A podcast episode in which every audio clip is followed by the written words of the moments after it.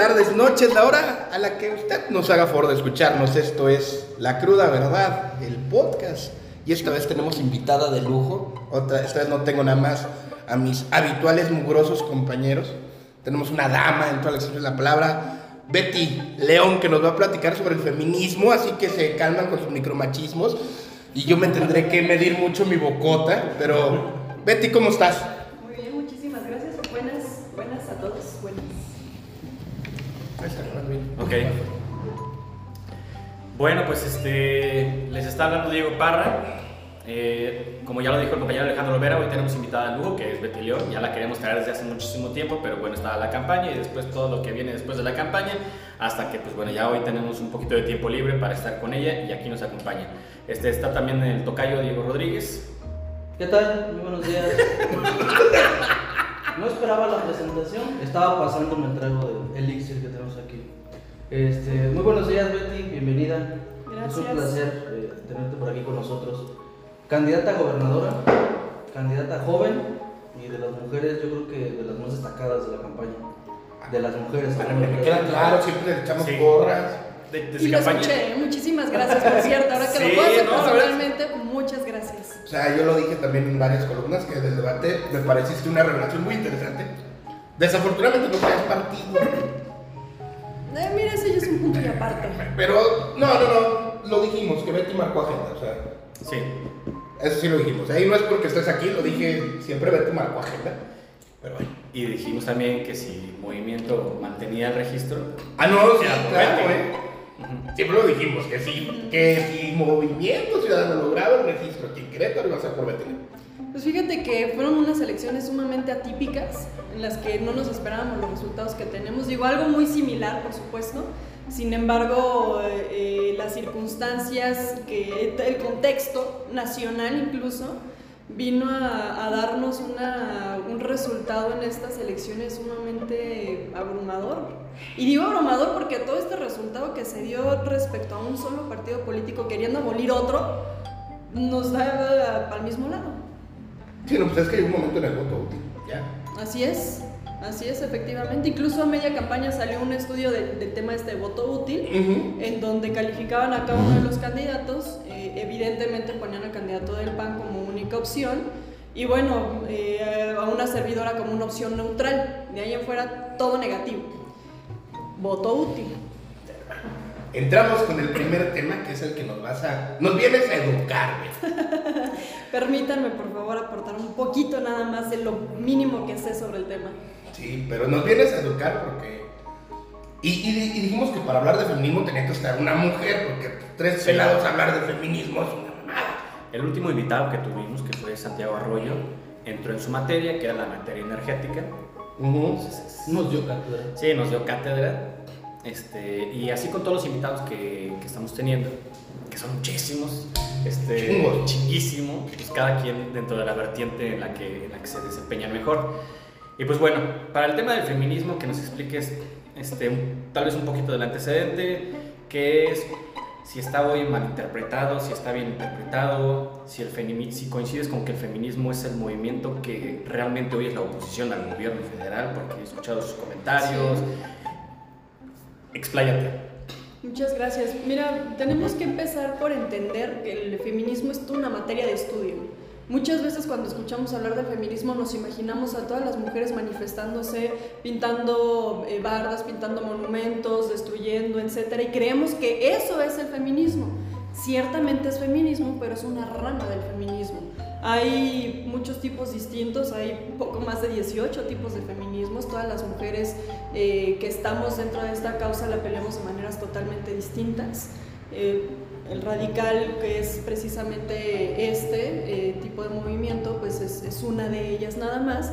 Hay mujeres que incluso no se identifican con este, pero sí se identifican de otras maneras, como es el caso de una servidora. Yo eh, eh, he sido feminista, tengo que ser muy clara con esto porque no nace siendo feminista. No todas las mujeres son feministas, ni como no todos los hombres son machistas, pero vas aprendiendo bastante en el camino.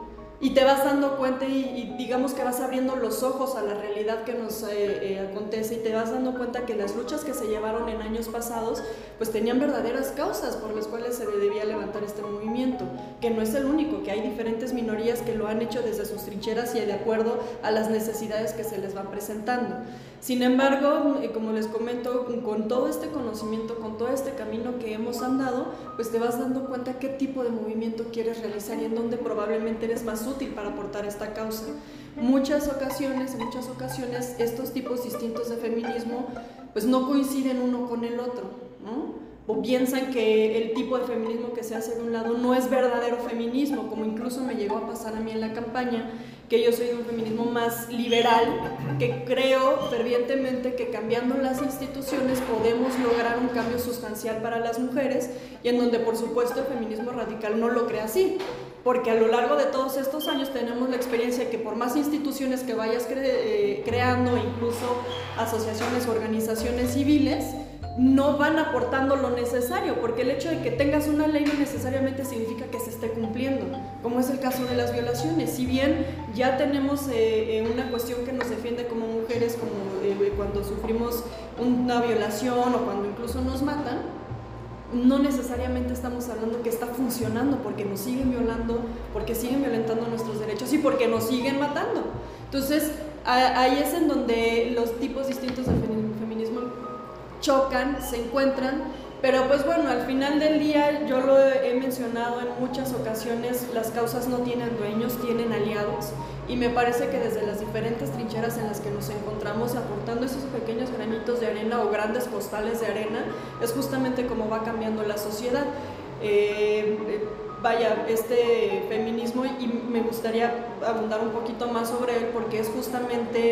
Eh, lo que tenemos en abundancia, no solo en nuestro estado, sino en nuestra nación, que es la mayor crítica hacia este tipo de movimiento, que es lo que hablas de feminismo y la gente se siente eh, totalmente agredida o no entra en contrariedad porque no están de acuerdo en la manera en que lo realizan pues es una derivación de un, crecimiento más bien que hubo en los años 60 aproximadamente en, Estados Unidos, que fue derivado precisamente del afrofeminismo, que las mujeres negras, además de sufrir violencia por ser mujeres, también lo sufrían por ser negras, y que empieza como un tema radical, una resistencia justo en lo que les mencionaba yo hace un momento con todo el tema del movimiento estudiantil y demás, en donde las instituciones eh, no precisamente a la hora de crearlas eh, salvaguardan todos nuestros derechos, ellas eh, al momento de ver esta situación, pues dicen, bueno, ¿qué más podemos hacer? Pues vamos a salir a pelear, vamos a salir a exigir nuestros derechos. Ahora los cumples o los cumples o los cumples. Y si las instituciones no son suficiente freno para ti, para entender que tienes que respetar mis derechos, perdón, entonces yo voy a salir a pelear por ellos, que es una similitud con cualquier otro movimiento, como el movimiento LGBTiano, como el movimiento sindicalista con la Defensoría de los Derechos de los Trabajadores, etcétera, ¿no? Entonces, eh, vaya, tiene sus raíces de aquí, tiene su crecimiento de ahí, tiene una, una cuestión que no necesariamente es disidente, pero sí radical, sí, sí desde una, una raíz del, del, sufrimiento que estamos teniendo las mujeres hoy en día, porque seguimos siendo un país con mucha violencia en contra de las mujeres de todo tipo, desde la brecha salarial hasta la brecha de desigualdad, de, de en cuestión de roles de, de, género, eh, eh, etcétera. entonces, no hay un momento en el que una mujer no se sienta vulnerada y probablemente en algunas ocasiones no sea tanto porque, por la necesidad del hombre de hacerla sentir vulnerada, sino porque es la sociedad y la cultura en la que hemos vivido.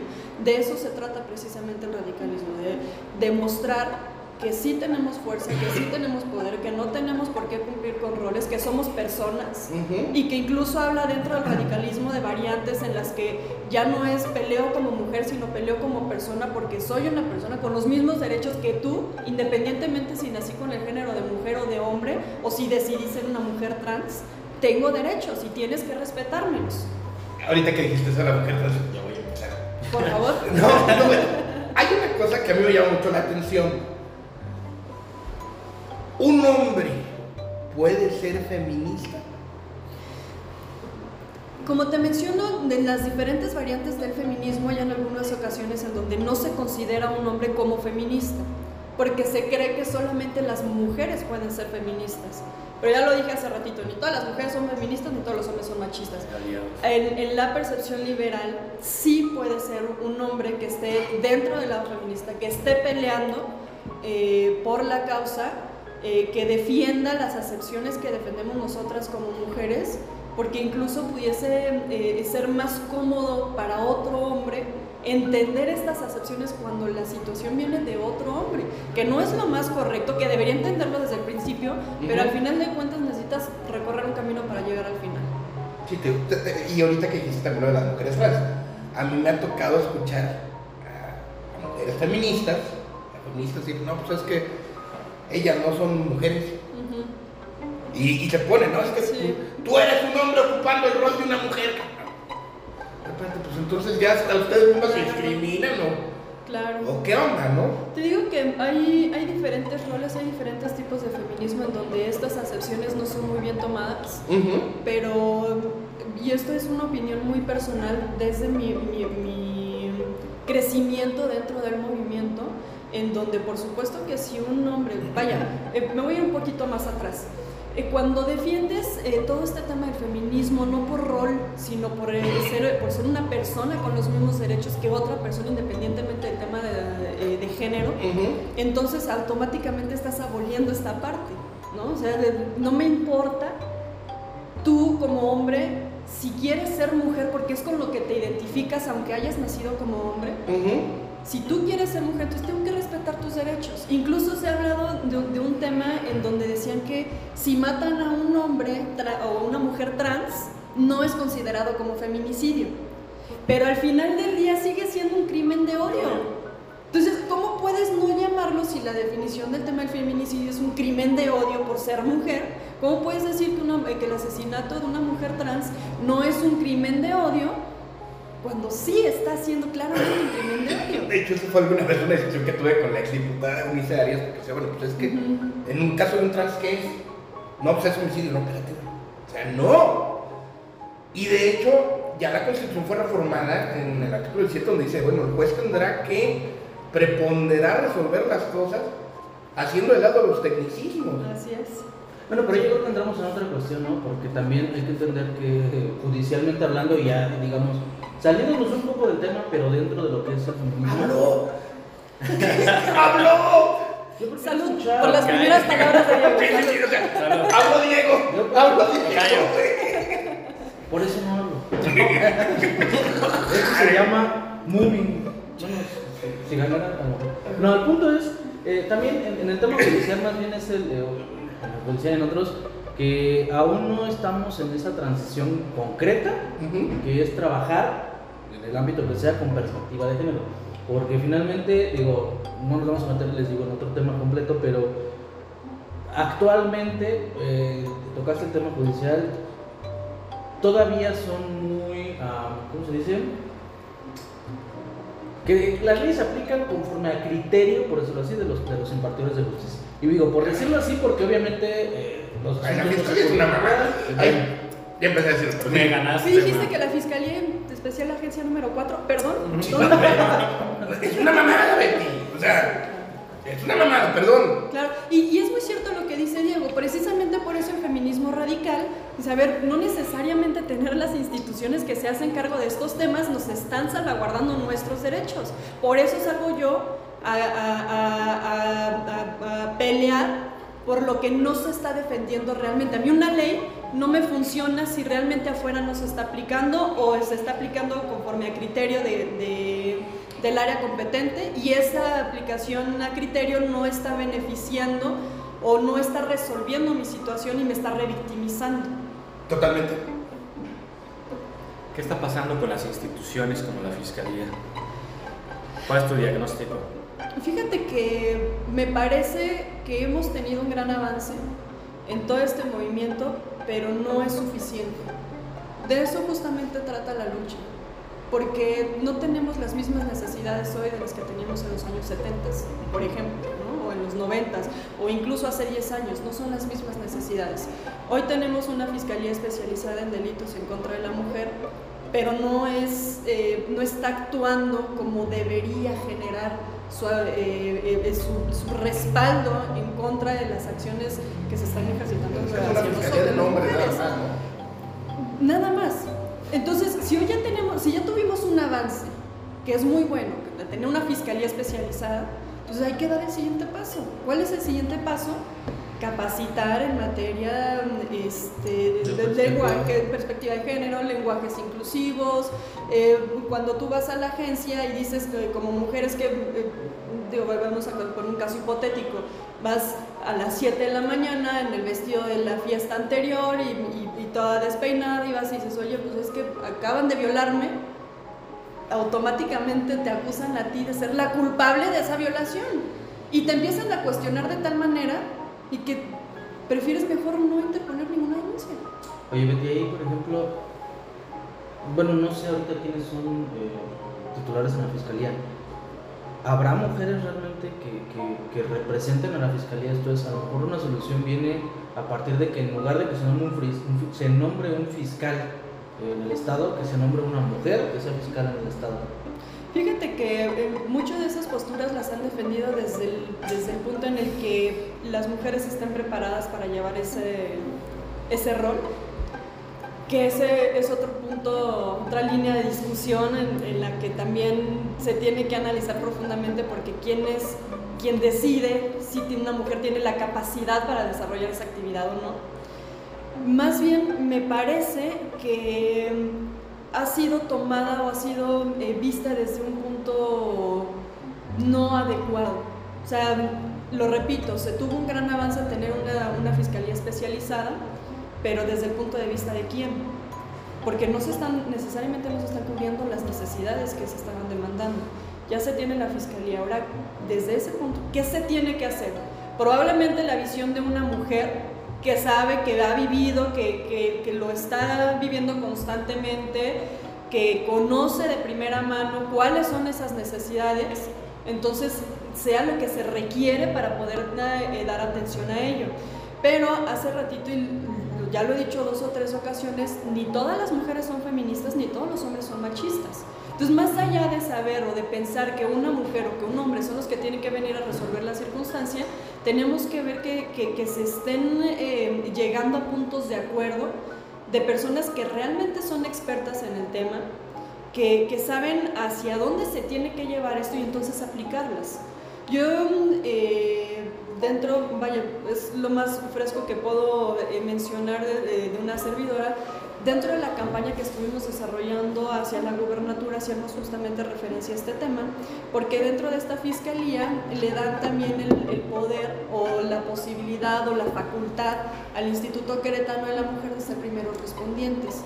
Pero qué capacitación o qué presupuesto tiene el Instituto Queretano de la Mujer para poder ser primeros respondientes en un tema tan importante como es una agresión de cualquier tipo hacia una mujer. Y cuando nos vamos al análisis, y Diego no me va a dejar mentir, de estos, de estos temas, nos damos cuenta que entonces este Instituto Queretano de la Mujer realmente no cuenta con el recurso ni con el personal suficiente para poder dar atención a esto. Por mucha voluntad que se tenga, lo que se requiere es la voluntad política de sí hacer las cosas. Lo repito, yo creo eh, que hemos tenido un gran avance Querétaro y también lo he dicho por mucho, Querétaro ha tenido una serie de buenos gobernantes que han tenido eh, esa viabilidad política de seguir avanzando, pero me parece que todavía nos falta más.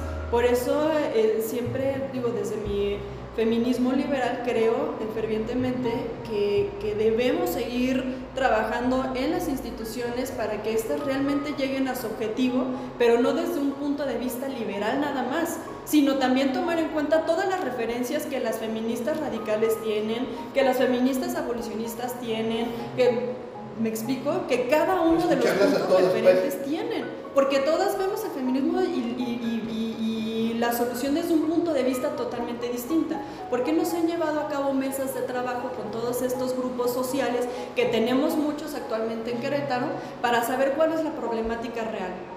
Desde, eh, vaya, yo puedo decirte cuál es la problemática, pero probablemente lo estoy diciendo desde mi posición privilegiada. Y no es mi, la misma realidad la que tengo yo o la que tienen las mujeres de la zona indígena Gomizá de Tolimán uh -huh. o de la zona serrana o incluso aquí mismo en Querétaro, en, no sé, en Montpaní. No es nuestra misma realidad. Y hay diferentes grupos feministas, incluso hay un grupo feminista en, en Santa Rosa Jauregui que hacen su análisis, su lucha desde lo que ellas están viviendo. Y son grupos enormes, son grupos sociales enormes en el que no, desde lo que yo opino, es, a partir de ello que quiero que se realice el cambio, sino lo que mi contexto, mi entorno, mi sociedad, mi colectiva ha analizado que se requiere accionar. Entonces, probablemente esto suene a, y, lastimosamente lo digo porque eso es una de las fallas de las instituciones en donde dicen que mientras más voces le des a la ciudadanía o a los grupos o a las colectivas, mayor disidencia mayor problemática para poder resolverlo vas a tener. Pero desgraciadamente en estos tiempos eso es justamente lo que se quiere tener. No queremos tener postes pintados, no queremos tener monumentos eh, rayados, eh, no queremos tener mujeres manifestándose en la calle. Entonces respeten nuestros derechos. No queremos tener a mujeres diciendo que, que o señalando que la ley no es suficiente. Entonces empecemos a respetar esa ley.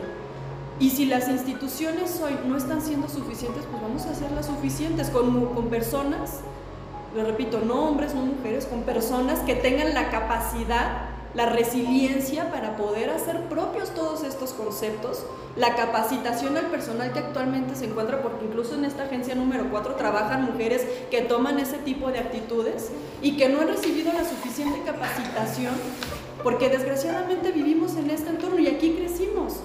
Y tenemos que deconstruirnos, porque ya una vez que aprendiste una cosa es muy difícil desaprenderla. Si tú creciste en una familia de machismo en donde el rol de género es importante porque la mujer se tiene que parar a la cocina y el hombre se tiene que salir a trabajar sin llorar, sin quejarse, porque esa es su chamba, entonces tú creces creyendo que eso es lo normal. Y si crees que el hombre en la calle es seguro porque pues es un hombre, pero si una mujer sale, ella solita se expuso y para qué se está quejando si se salió a la calle, ¿Para qué sale si no quiere que le hagan un daño? Entonces tú creces creyendo Oye, hay una generación de mujeres que así lo ve. Claro, claro, pero vamos... Y, lo creen firmemente. Y, pero, pero vamos a ser realistas. Hoy la generación que, que, que está en turno ya no es mayor a los 40 años. Y eso es algo que también trabajábamos nosotros mucho en la campaña que hicimos. Nuestra realidad es totalmente distinta. A mí ya no me interesa saber si vas a hacer un puente enorme que va a conectar un punto de la ciudad a otro, porque no me importa, eso no va a mejorar mi calidad de vida en donde yo estoy eh, con una realidad distinta, en donde estoy sufriendo discriminación, en donde estoy sufriendo violencia, y un sinfín de temas más. Donde tienes que meterte a, a esa realidad, incluso lo mencionaba yo hace ratito, de todas esas minorías que ya no son minorías, que ya son una gran mayoría, en donde no se está respetando la, individualidad de la persona, los derechos de cada una de las personas que viven en Querétaro o que viven en México. Yo creo que estamos como en una especie de tránsito, en el sentido de que, o sea, digo, obras, pues, cualquier candidato, cualquier gobierno te las va a hacer. ¿Quieres autopistas? Te lo van a hacer. ¿Quieres un puente? No, te lo van a hacer, Yo creo que la propuesta va más allá, en el sentido de buscar herramientas institucionales que beneficien a los derechos de las personas en general. Eh, el hecho de estar proponiendo un metro, con todo respeto, con el licenciado Curi, el segundo piso de la 5 de febrero, pues vaya, pues son obras que se pueden ejecutar. Yo creo que los proyectos deben de ir más allá, como lo que está comentando ahorita. Proyectos que empañen a las instituciones, a las instituciones, instituciones, pero que también permeen en la medida de lo posible a una sociedad que está cambiando con sus resistencias, pero que está cambiando. y, que, y que vamos a ser honestos, Querétaro, eh, si bien tiene una problemática muy identificada, no estamos al mismo nivel que otros estados. Y no lo digo yo, o sea, también lo he mencionado por mucho, en el IMCO estamos en el tercer lugar eh, eh, en los diferentes rubros, a nivel nacional y un tercer lugar es bastante bueno, lo cual nos permite no estar preocupados por un tema en específico como en algunos otros estados como en Chiapas o como en el, en el norte del país. En Sinaloa, en Juárez. Y que nos permite enfocarnos en dar el siguiente paso. Ya tenemos instituciones eficientes, ya tenemos incluso, y, que eh, lo celebro, que el gobernador actual haya terminado con la deuda histórica que se tenía en el estado de Querétaro, porque ahora tenemos un recurso que se puede implementar en otras cosas. Entonces, si, si estamos en esa posición privilegiada hoy como Estado, como generalidad, Entonces, ¿por qué no avanzar al siguiente nivel? ¿Por qué no verlo desde una perspectiva, un punto de vista distinto? Y ya no estoy hablando de una eh, ideología política o una ideología personal que es con lo que se ha estado gobernando, no es el caso específico solo de Querétaro, sino a nivel nacional, y que incluso en la legislatura tenemos un tema similar con el tema del matrimonio igualitario, y que incluso en estos momentos se está llevando en la mañana, de hecho se hizo una rueda de prensa con el Frente Nacional sobre el tema de un enjuiciamiento de una diputada por, eh, eh, por tener un, un- un lenguaje homofóbico e incitar al odio. O sea, ese tipo de pasos son en los que nosotros como, como sociedad ya estamos preparados para empezar a dar. ¿Y qué tenemos que hacer? Darnos a entender. Porque lo, lo repito, para mí, incluso lo platicaba yo con Diego, era muy importante que entendiéramos que el feminismo no es ir a pintar monumentos. Si bien es una rama del feminismo y que es muy respetable porque todas luchamos desde eh, en nuestra trinchera y de la manera en que nos sentimos representadas, solamente es un tipo de feminismo. Incluso la mujer que está en su casa y que se revela y que dice, mamá, no, ahora le toca a mi hermano lavar los trastes porque yo tengo 15 años lavándolos. ¿Es feminismo? Es feminismo porque te estás radicalizando, porque estás entrando ya en un, en un rol en el que estás consciente de que como persona no tienes por qué eh, eh, eh, seguir esos patrones, o valga la redundancia, esos roles de género. Ahorita que dijiste lo de rayar, ¿no crees de ti? Y, lo, y esto sí es así ya en, en, en-. ¿No crees que también ese feminismo, y yo sé que a lo mejor va a haber alguna mujer que me diga, sí, güey, ¿qué importan los pinches monumentos? ¿No crees que eso también les genera cierta, cierto temor a entrar al movimiento de las mujeres? O sea, que mujeres no se, al no sentirse identificadas, ellas mismas etiquetan mal al feminismo. Sí, efectivamente. Pues, eso, de hecho es lo que ha hecho que muchas mujeres digan, "Ah, yo no soy feminista.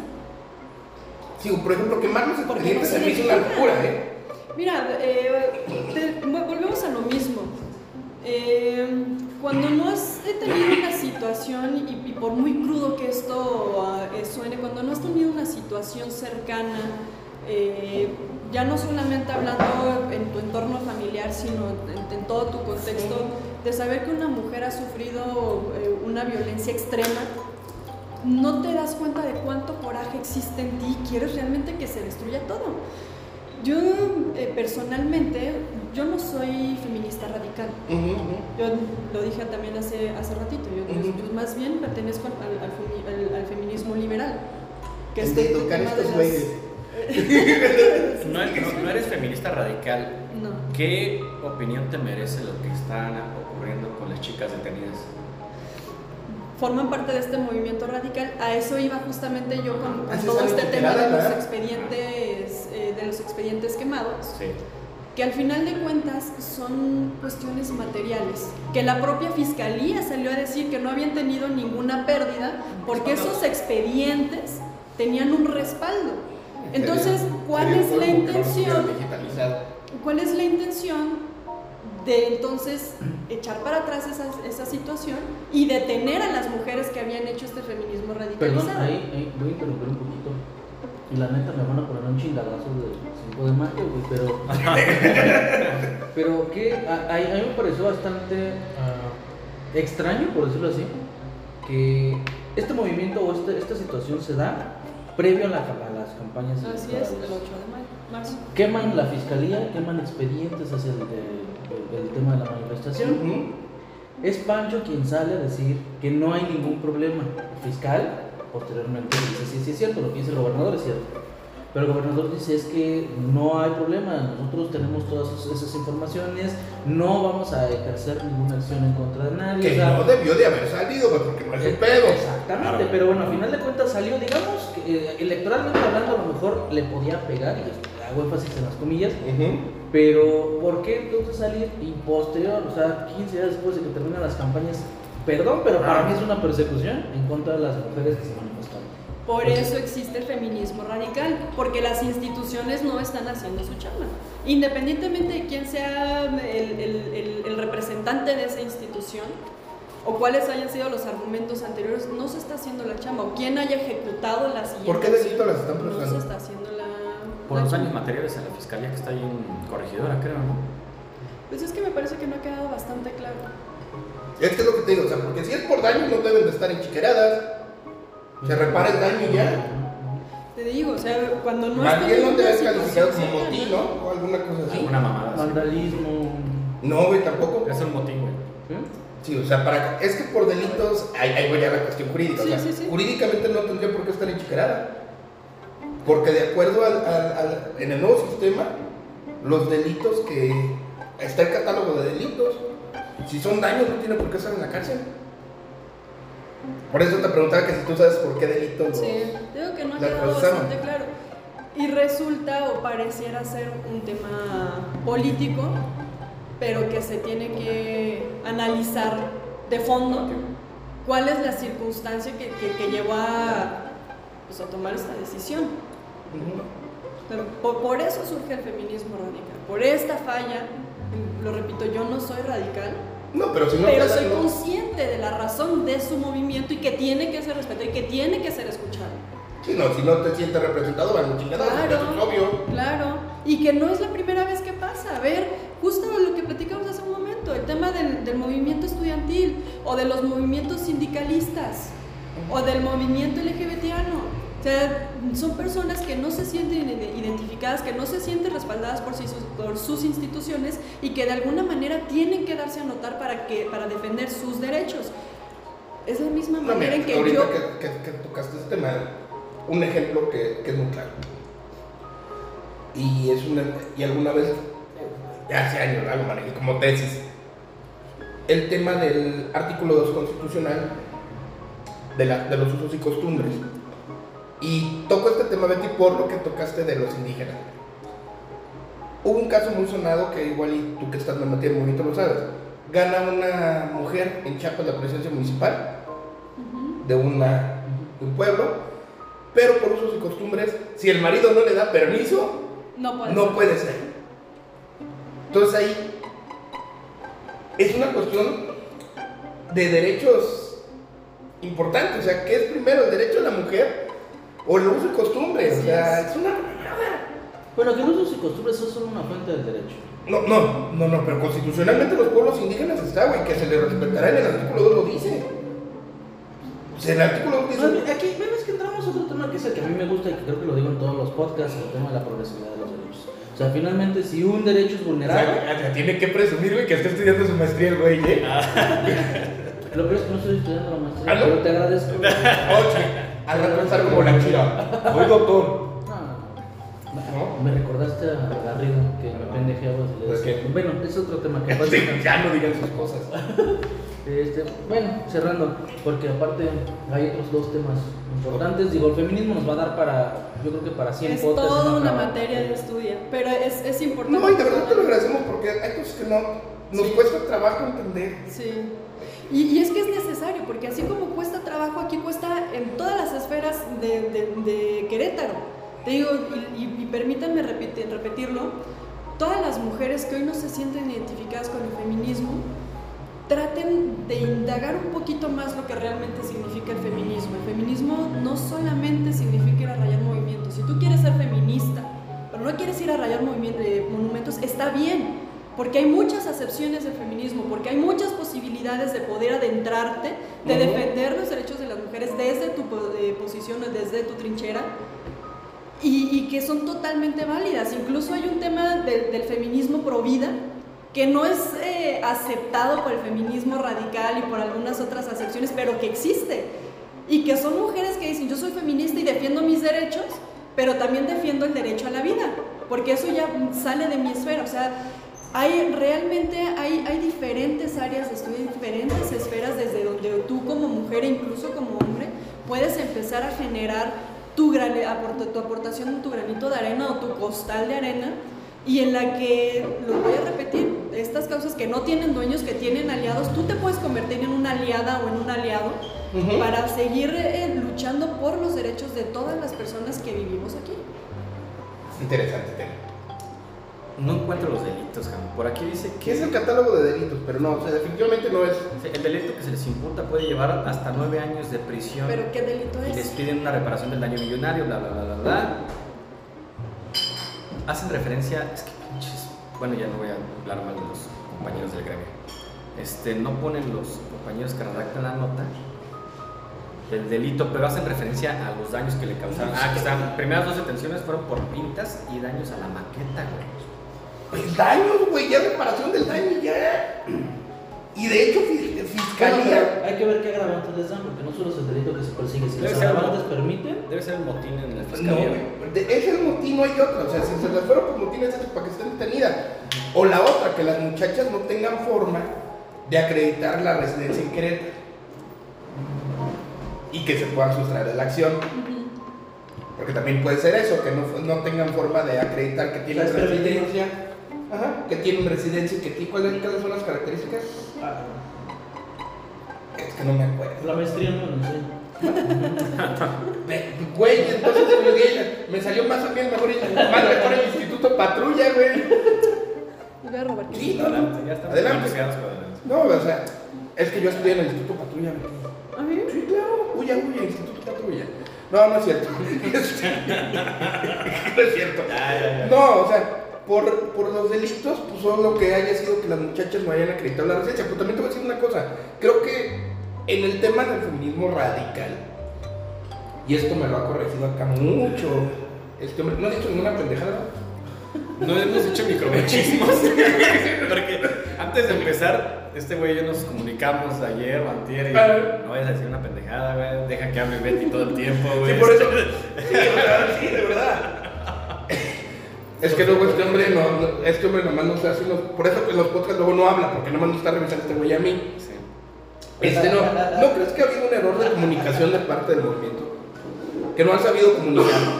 Por supuesto.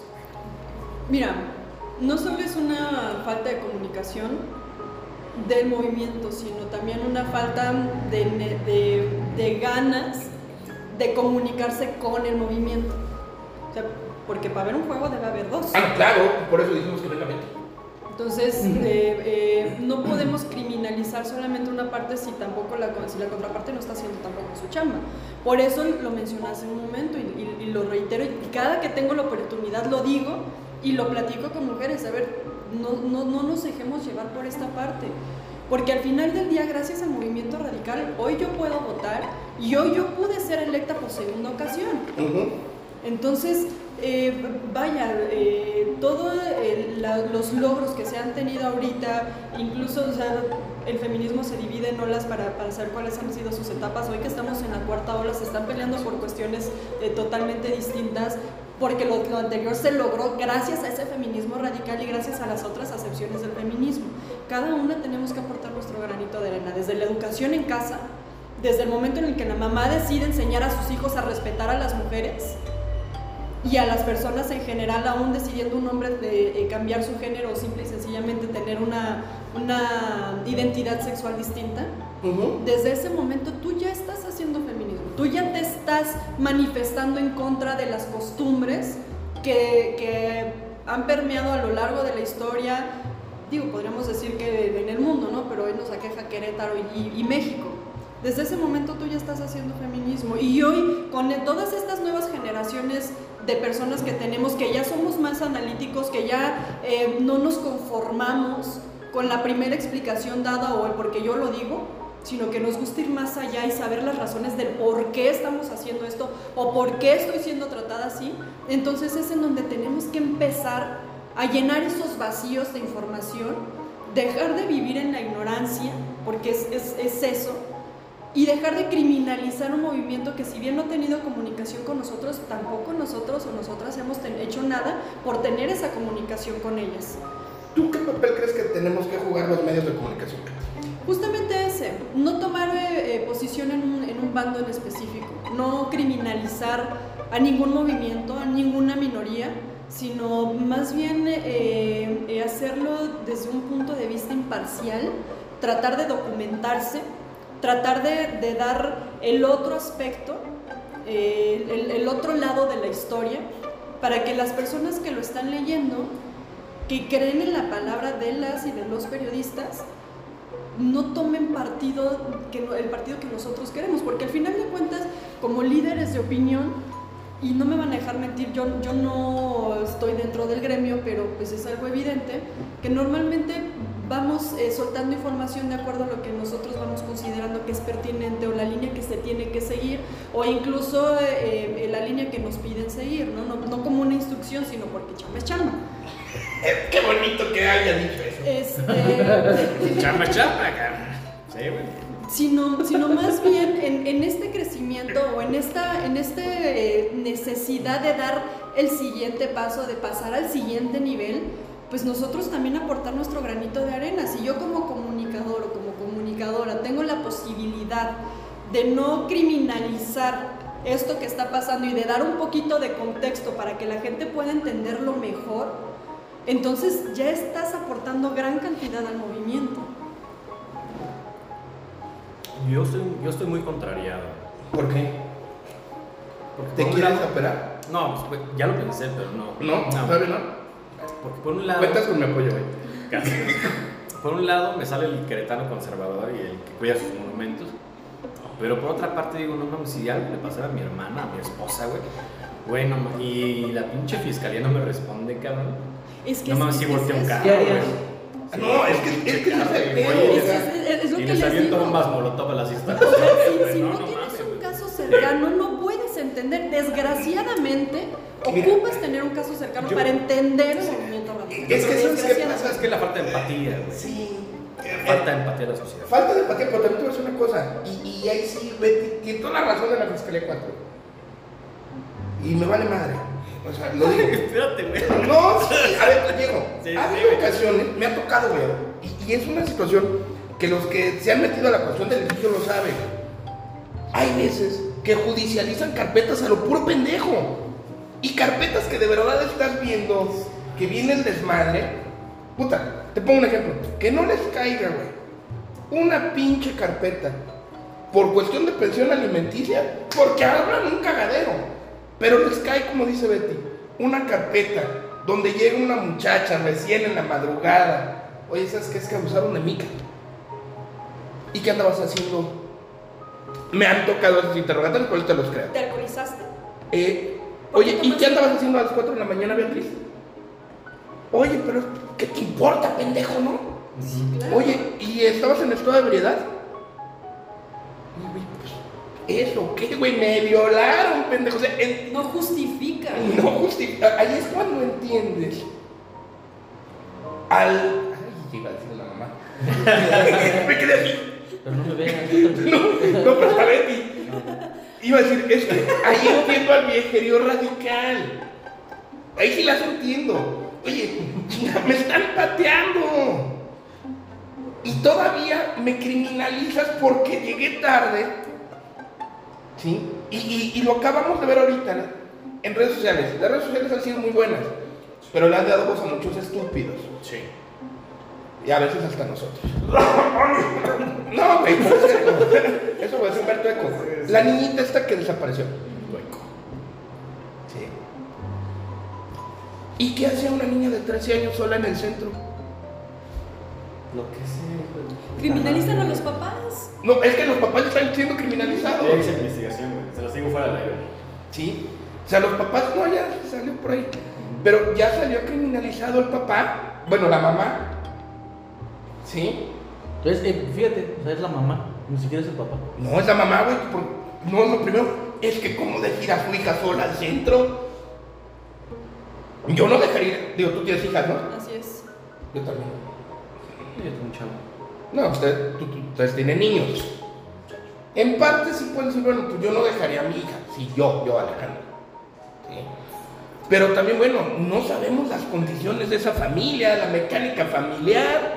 Que no todos vivimos, también lo dijimos, no tenemos la misma posición privilegiada, lo, externamos desde nuestro privilegio. A, O eh, sea, a ver, yo, yo, yo puedo decir, ¿qué hacía esa niña de 13 años ahí? ¿Por qué su mamá no la acompañó? ¿Por qué no la llevaron en coche? ¿Por qué no?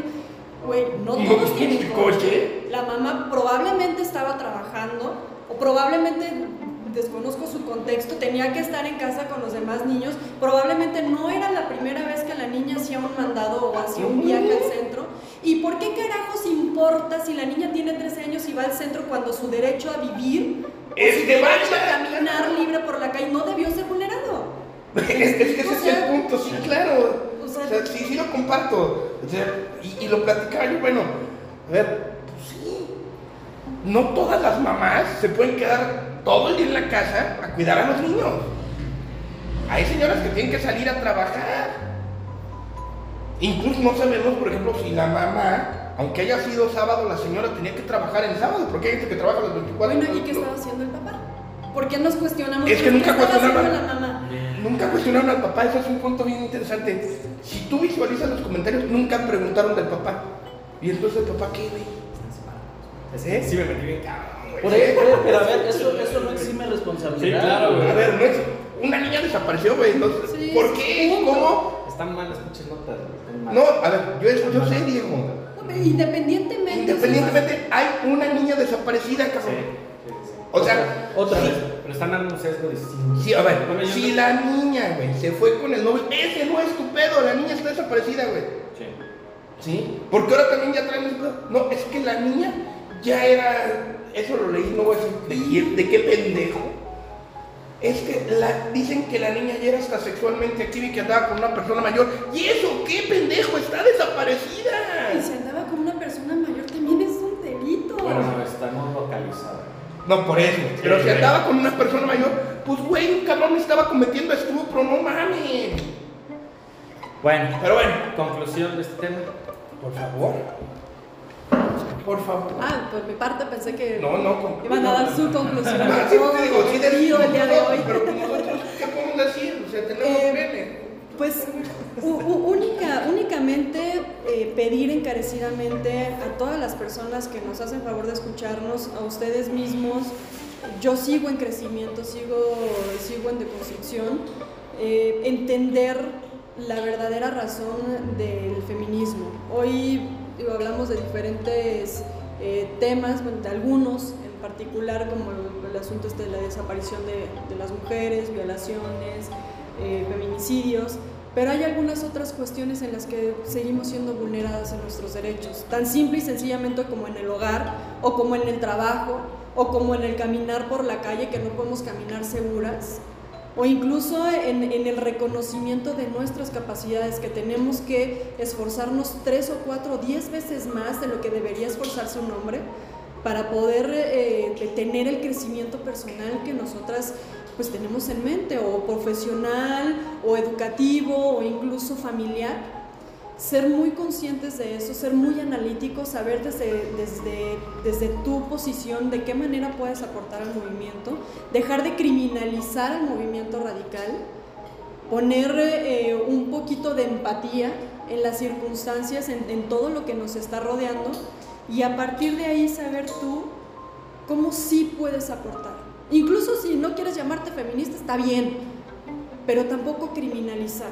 Porque aquí incluso yo, yo lo menciono en una sección un poco más allá del tema hombre-mujer, y lo he dicho por mucho, como personas, porque es en lo que realmente creo, cómo defendernos como personas, cómo respetar a la persona de al lado, sin importar a qué se dedique, o cuál sea su identidad sexual, o cómo luzca o cuál sea su tono de piel o cómo se transporte, cualquier situación, dejar de criminalizar o dejar de criticar o dejar de juzgar al de al lado y tender una mano para poder realmente crecer como sociedad.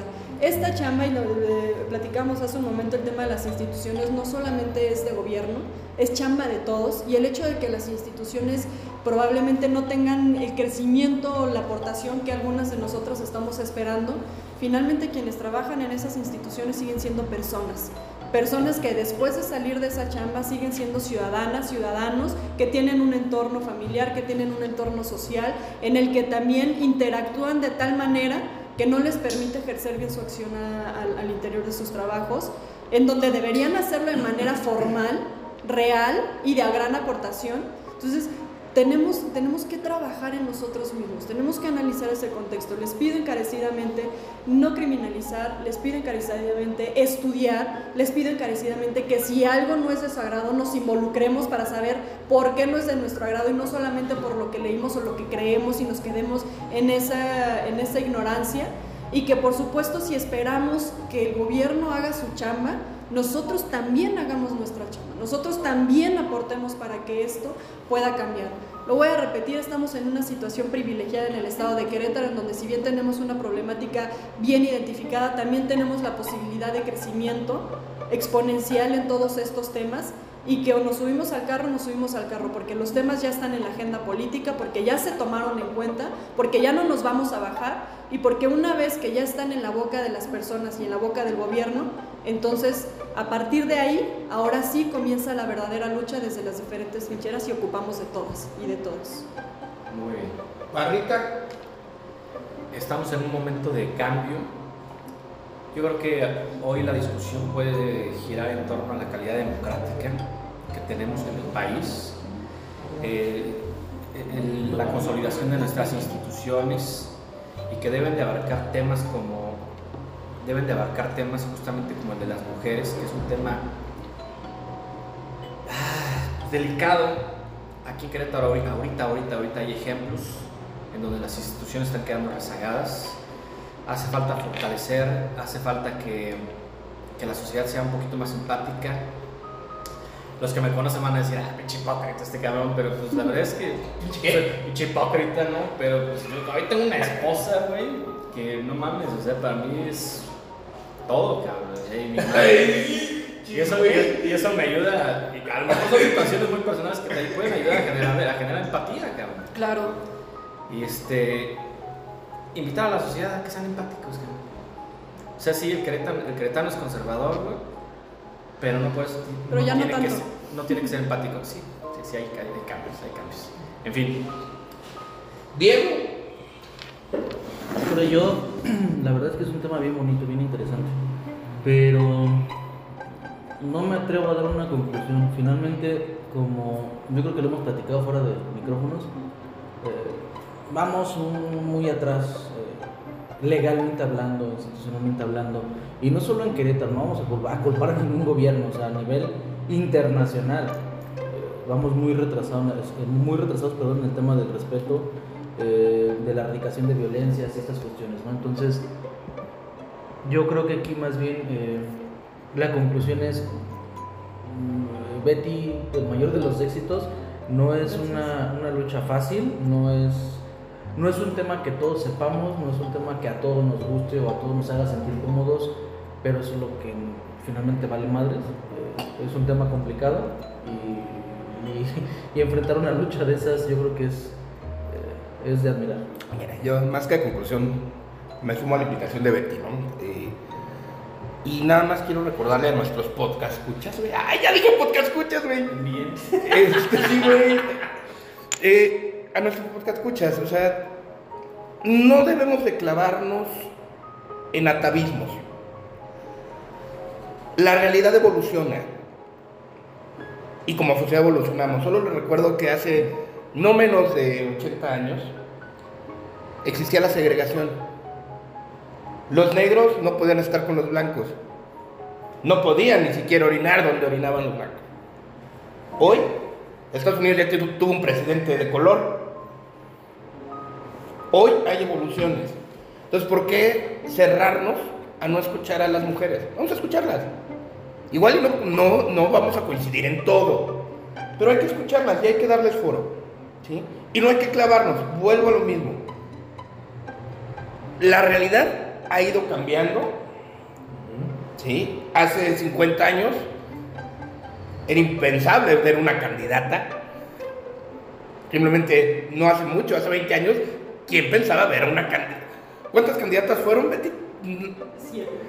Siete candidatas a la gubernatura. Perdón que te interrumpa, no te vayas tan lejos. En el 2015 tuvieron que obligar a los partidos Claro. candidatos. Chinga, les pusieron, No, va va a ver, sí. Una tumba de calidad. Bueno, bueno, ya, ya, ya. No, no, va a ver, sí, sí, no, no, güey. No, güey, o sea, pero es, es cierto, o sea, tenemos que evolucionar como sociedad y no clavarnos en que es así y no va a cambiar. Y de verdad, si nos escucha gente mayores de los 40, 45, 50, sí, güey, en los 70 estaba bien hacer pedo, hoy ya no. Y voy a poner un ejemplo bien pendejo. En los 80 los chistes de Polo Polo estaban a toda madre, güey. Por eso se retiró. ya lo oyes. Digo, a mí me sigue haciendo reír el cabrón. Pero yo te aseguro que hoy oír cómo trataba Polo Polo a las señoras es una mamada, güey. Sí, claro. En su tiempo estuvo bien, hoy ya no. No, nunca estuvo bien. Antes estaba más normalizado. ¿verdad? Era, era bien visto en aquella época. Ahorita ya no, pero bueno. Ya no es bien visto. Pero bueno. Vamos entonces Con el blanqueamiento. Ah, no. con el... Punto dos. Pero bueno. Siguiente tema, chavos. La cerveza No, la cerveza artesanal no. El gobernador Francisco Domínguez al Zen del Pan. ¿Cómo lo ven? Ya lo habíamos platicado. Ya, ya habíamos hecho un podcast completo casi para él. Pero yo creo que cada vez se ve más. Por ahí han estado saliendo encuestas que obviamente dicen que, que las encuestas se pagan y eso, independientemente si se hace o no, lo han puesto en muy buen lugar. Yo creo que Pancho puede venir a refrescar al partido. Eh, incluso eh, lo publicaba en, la- en- en la columna del, del lunes pasado, que por cuestiones eh, de, grupos de acción nacional, eh, Pancho depende de las alianzas que logre construir. Yo veo más viable una alianza Francisco Domínguez, Bravos del Norte, que Marco Cortés con Bravos del Norte. Porque ahí creo, sinceramente, que el, panismo del norte va a terminar siendo factor. Y yo sí a Pancho, digo, aparte de competitivo, que los números ya lo están poniendo competitivo, cabrón. O sea, ya están en el segundo lugar, ya te ponen una posición muy cómoda para jugarla. Entonces, si se logran construir las alianzas, Francisco puede dar una, una, una sorpresa. Y aparte, hablaba yo de, de- de la situación de refrescar al PAN. Y históricamente, Acción Nacional tiene un debacle de Calderón para acá. O sea, hay que ser muy honestos. Acción Nacional lleva dos sexenios fuera del gobierno federal. Que es una cosa que a veces cuesta trabajo o permear o te toman a mala leche los panistas locales. A ver, Querétaro es un microcosmos, cabrón, donde sí, Acción Nacional es otro pedo. Pero el panismo de Querétaro no es el panismo nacional. Acción Nacional lleva dos sexenios fuera de los. bueno, ya no son los pinos, güey. Ya ahora es Palacio Nacional. Bueno, dos, do- dos sexenios fuera del gobierno federal. Dos sexenios donde no es primera fuerza en el Congreso. O sea, son cuatro legislaturas, güey. Donde no es primera fuerza en, el- en- en- en- la Cámara de Diputados. Y dos sexenios donde tampoco es primera fuerza en, en el Senado, güey. Entonces, así como que muy bien Acción Nacional, no está. ¿Qué nos indica esto? Bueno, me decía por Twitter Santiago, güey, los tecnócratas, no, güey. Vamos a poner un término muy cagado, o sea, los planchaditos, pues no han dado resultados, güey. Porque el último presidente exitoso de Acción Nacional fue Manuel Espino, aunque digan y ladren que no. De ahí para abajo, valieron madre. Entonces yo veo a un Pancho que se capitaliza esa, incluso, y, y espero no se saque de onda, señor gobernador, eh, si nos oye o si nos oyen de ahí de 5 de mayo, güey. No creo. Sí nos oyen, Bueno, güey. esta vez espero que no, güey. no, güey, pero si nos oyen, ¿cuál es el pedo? Creo yo que Pancho, en su justa dimensión, ¿eh? Puede ser un Fox, cabrón. En su justa dimensión. En su justa dimensión puede ser un Fox. Ahora que fue la sesión del Consejo Nacional del PAN, que creo que fue el sábado, vamos a esperar al compañero Alejandro Olvera que se paró a lavar las manos. Al baño otra vez. En esta sesión interviene Pancho y hacen algunas observaciones muy puntuales que por ahí yo reflejé en la columna de la espada de Santiago el lunes. Uno, Pancho, en primer lugar dice, ¿sabes, ¿sabes qué? Marco, saca las pinches pezuñas del proceso. O sea, elegiste a la comisión electoral, güey. Y lo dijo, y fue replicado en, en medios. Creo que en ningún partido, en ninguna parte del mundo, el presidente escoge a la comisión electoral, cabrón. Y hace otra serie de, de señalamientos que para mí, güey, que yo soy ajeno a la dinámica interna del PAN, desconozco, pero es lo que aprecio desde fuera, es que Pancho está pugnando porque el panismo retome eso que le distinguía hace 10, 15 años, cabrón. Su esencia. 20 años, güey, su esencia. Por eso habla de sí, vamos a abrirnos, pero a los que eh, compaginen con, nuestra, con nuestros principios. Para mí eso quiere decir que el panismo se ha vuelto una pinche prostituta, cabrón, en los últimos años. Por eso critica las alianzas, güey. A, a ver, Critica las alianzas con el, con el PRI y con el PRD. Y que ya ves que yo te dije ahora que salió en Plaza de Armas, cuando este Pepe Valls dice, no, es que las alianzas nos dieron esto para enfrentar a la, no, no, no, no mames, no, no, no, no, no. O sea, digo, con todo respeto para Pepe, Y creo que fracasaron más las alianzas. ¿eh? Pero yo creo que eso es lo que está... a ver, digo, con todo respeto y quitándonos los corazones, güey, el PRI fue el más beneficiado de la pinche alianza, güey, porque solo se lo hubiera llevado pifas. Sí, güey.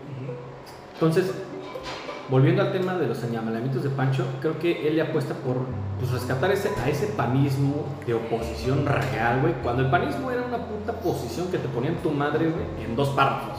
Claro. Creo que le apuesta a eso. Ahora, su última declaración me, me desencaja un poco porque dice, pues es que si el pinche Marco tiene controlada la comisión, pues qué chingas voy a hacer yo ahí, cabrón. Es que, no, a ver, la postura de Pancho no es nada pendeja, Diego. Y tiene razón. A ver, Y tiene razón. hoy, si hoy es la elección, Pancho no tiene nada que hacer, güey. Porque el cerillo sigue controlando el consejo, no nos hagamos pendejos. Sí. O sea, y si es una elección de puros consejeros, Pancho Claro. Domínguez está muerto, ¿eh? O sea, no tiene ninguna posibilidad. Si la elección se abre a militancia, Ahí yo creo que... ahí es donde Pancho crece. Hay Bueno, pero ¿y creen que Marco se? Y lo tiene que hacer. No, porque no si no le va a... A ver, políticamente no le queda mucho Marco, güey, porque ya los resultados se vieron. De la mierda. O sea, simplemente salió hace unos cuantos días el pedo que trae el PAN respecto a Padrón, güey. O sea, yo no digo que pierda el registro, no, no lo va a perder, los No. números están chingones, ¿no? Pero, güey, eres la segunda fuerza y ya estás teniendo pedos en cuanto a militancia. ¿Y eso qué te habla? Pues que la gente se te está yendo. ¿Y por qué se te están yendo, güey? Sí. O sea, sí, yo lo he dicho, puta, yo soy el pinche tipo más pragmático de la chingada. Pero te la voy a poner así. ¿Por qué se van? Ah, Recuerdo mucho el panismo viejo. Había una frase que decían muchos los panistas viejos. El peor de los panistas es mejor que el mejor de los priistas. ¿En serio? Güey, estás con tu, con tu enemigo histórico, güey. Histórico. Ah, pues lo dice Pancho en la intervención del, del consejo. O sea, durante años peleamos para sacar al PRI del poder y ya una vez que lo conseguimos, ahora nos estamos aliando con él, cabrón. Y se consiguió lo que este cabrón siempre había dicho, el PRI, güey. Y ya una vez que se constituyó, ahí está. ¿Qué les dije? ¿Qué les dije, pinche Ah, no, es que pareciera que la, la- esa es otra, otro- otra cosa. La agenda de la oposición parece estar dictada desde el Palacio Nacional, güey. Van a, hacer una alianza, ya, ahí está el PRIAN. Ya, güey, sí, ya es el PRIAN, chíngense, pendejos. Por eso movimientos como el del feminismo que platicábamos con Betty son la verdadera oposición al gobierno. Ah, Porque los, go- los partidos de oposición pues no están... Híjole, tristemente para el PAN, mira que yo nunca he, he sido compatible con, con los azules, güey, pero que, que hoy reconozco que, que son los que pueden dar la batalla.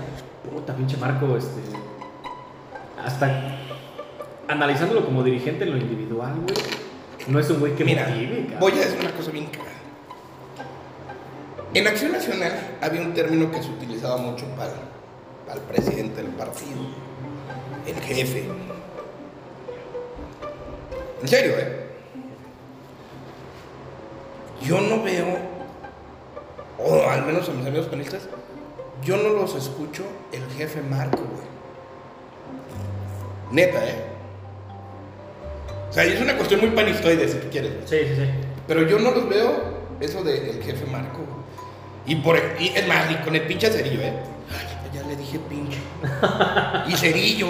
Disculpe, Ya es excerillo, güey. Excerillo, cerillo. güey. Ya tienes pelo de borrego otra vez. Pinche cerillo.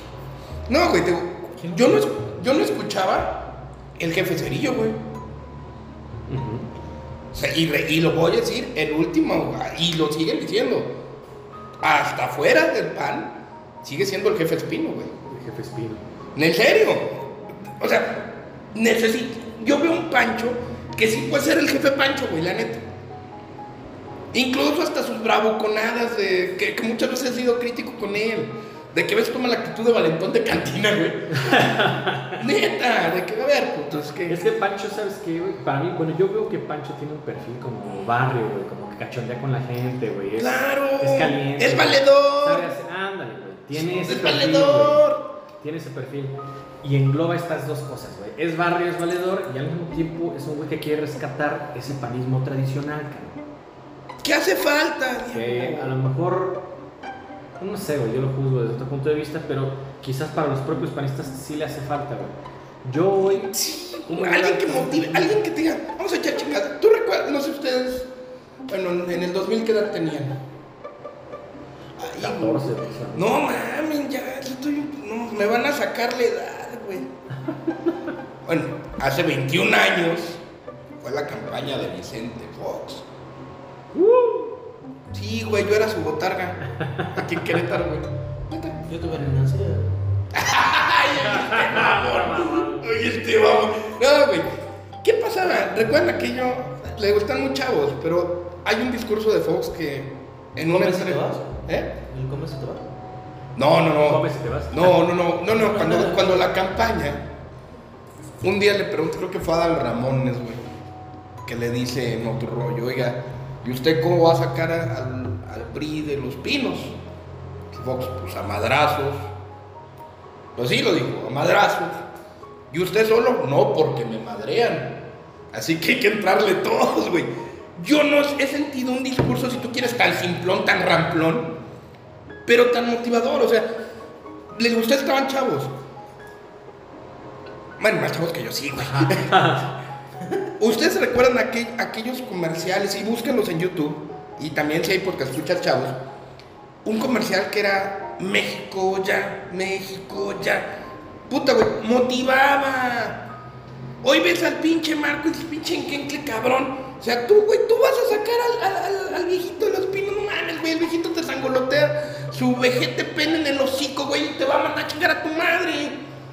O sea, no lo ves con esos huevos, pues. Decía mi amigo Héctor Sinesio, que- conocido de todos. Siento amigo, güey. ¿Quién no es amigo de Agallón Mafafas, güey? Pero hablen, cabrón, se no van a volver a Don cagar. Héctor. Sinesio, amigo, Renecio. entraña- entrañable. Jejeje, muchachito, ¿sabes que se te quiere? Jejeje. Venga, ya, ya, ahora sí, como ya no está Betty, ya, ya dicen mamadas. Ajá. Este, él, él tiene una definición muy cagada. Dice que, ya ves que él es priista de. Era. ¿Ya no es priista? Sigue, ¿no? Hasta donde yo sé. Según sí, pero bueno. Pero actualmente qué chingado. Bueno, Ok, bueno, pero pense- pensemos que es priista. O Cuando era priista, él decía que él encantaba, él encantaba agarrarse en los debates con los panistas viejos. Que porque ahorita los panistas son como el, eh, son, son los panistas bimbo. ¿Cómo es? Pues el pan bimbo no tiene huevos. Y siempre lo decía así. Hoy tuve el debate de, de- de- Marco Cortés. ¿No te da hueva? Nunca he visto uno. Güey, era más gracioso. Incluso el pendejo de Damián Cepeda que él, güey. Damián, güey. Se le veía más. Sí, en en general, las pinches dirigencias nacionales hoy, Alito Moreno, güey, te puedo decir que, ay, cabrón, no es un güey que me satisfaga. Yo creo que está mejor Zambrano, cabrón. Pero, Está mucho mejor Zambrano, cabrón. pero, pero ¿estás de acuerdo? Que antes tú veías a los panistas. Digo, es que sí me gana luego el corazón. El corazón te gana el corazón. Sí, o sea, pero tú veías a los panistas. Digo, usted, para ustedes ya es más que historia y quizá para varios que nos escuchan también.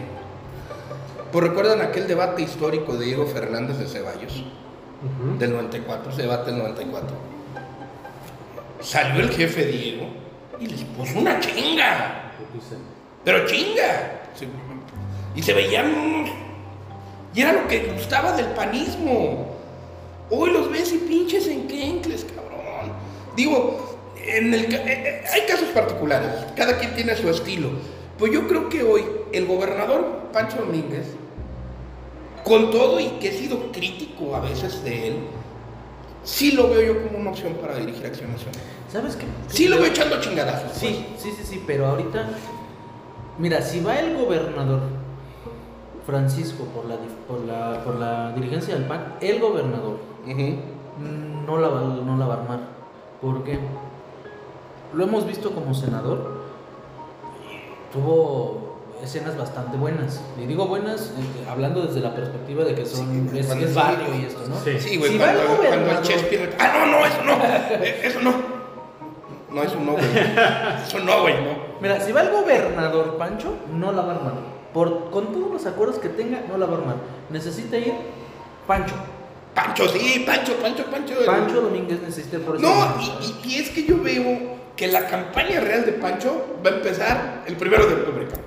Es Ya, cuando vamos a ver a Pancho echando entreguen. En su Sí. discurso de salida, ¿no? En su discurso de salida va a decir, ahí voy, y agárrese. Sí, pendejo. porque ya, ya ahí en ese momento ya pierdes el tema de lo políticamente correcto que tiene que cuidar mucho el gobernador. Está atado de manos ahorita. Ahorita sí, sí. pero ya fuera, vamos a ver a Pancho.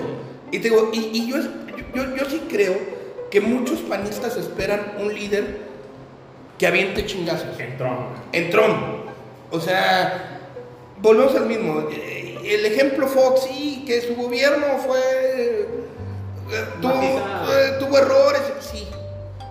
Pero yo creo que el, el éxito de Vicente Fox Quesada en el 2000 fue que mostraba huevos. Que tú veías a un cabrón que si decía, los voy a sacar, esas pinches tepocatas las voy a sacar a la chingada, se la creías. Neta, hoy ves, y lo hemos platicado en otros podcasts, pasión. Hoy neta, ¿tú crees que el pinche cerillo va a sacar, va, va a agarrar? Es que hay que sacar a la izquierda. Porque, güey, no te transmite nada, pinche muy pocos huevos. En serio, güey, ¿tú le crees? Neta, neta, neta. Güey, o sea, ya podemos hablarlo. ¿Tú le crees? No es alguien que me motive. No te genera nada. No es alguien que me motive. Sí. Es más, yo te lo digo, por ejemplo, sí, ahorita que se van a dar otras candidaturas. Si hoy Manuel Espino dice, voy por la gubernatura de Durango, se la creo. Sí se la creo. No te digo que la gane. Pero de que el viejo va a ir y va a jugársela, va a ir. Si hoy Pancho Domínguez, Pancho Domínguez te dice, voy por el CEN, se la crees, güey. Sí se la crees. Porque tiene los huevos para hacerlo. Y ya, lo ha dejado claro, güey. Ha hecho unas críticas bien puntuales. Y no se ha guardado, no se ha limitado. A lo mejor porque ya va de salida, güey. Porque ya es momento de competir. Porque ya se está empezando a aceitar, güey. Siendo gobernador, ha dado dos, tres declaraciones putiles, güey. O sea, puteadoras, güey. Ya quitándose las ataduras del ejecutivo, ahora sí. Mira, otra, otra Ya soy Pancho. Otra cosa. El Pancho último, el último informe de Pancho, yo creo que te va a decir en qué sentido van sus alianzas y si las consolidó. Porque está invitando personas interesantes y seguramente omitirá otras tantas muy interesantes respecto de Acción Nacional a nivel federal.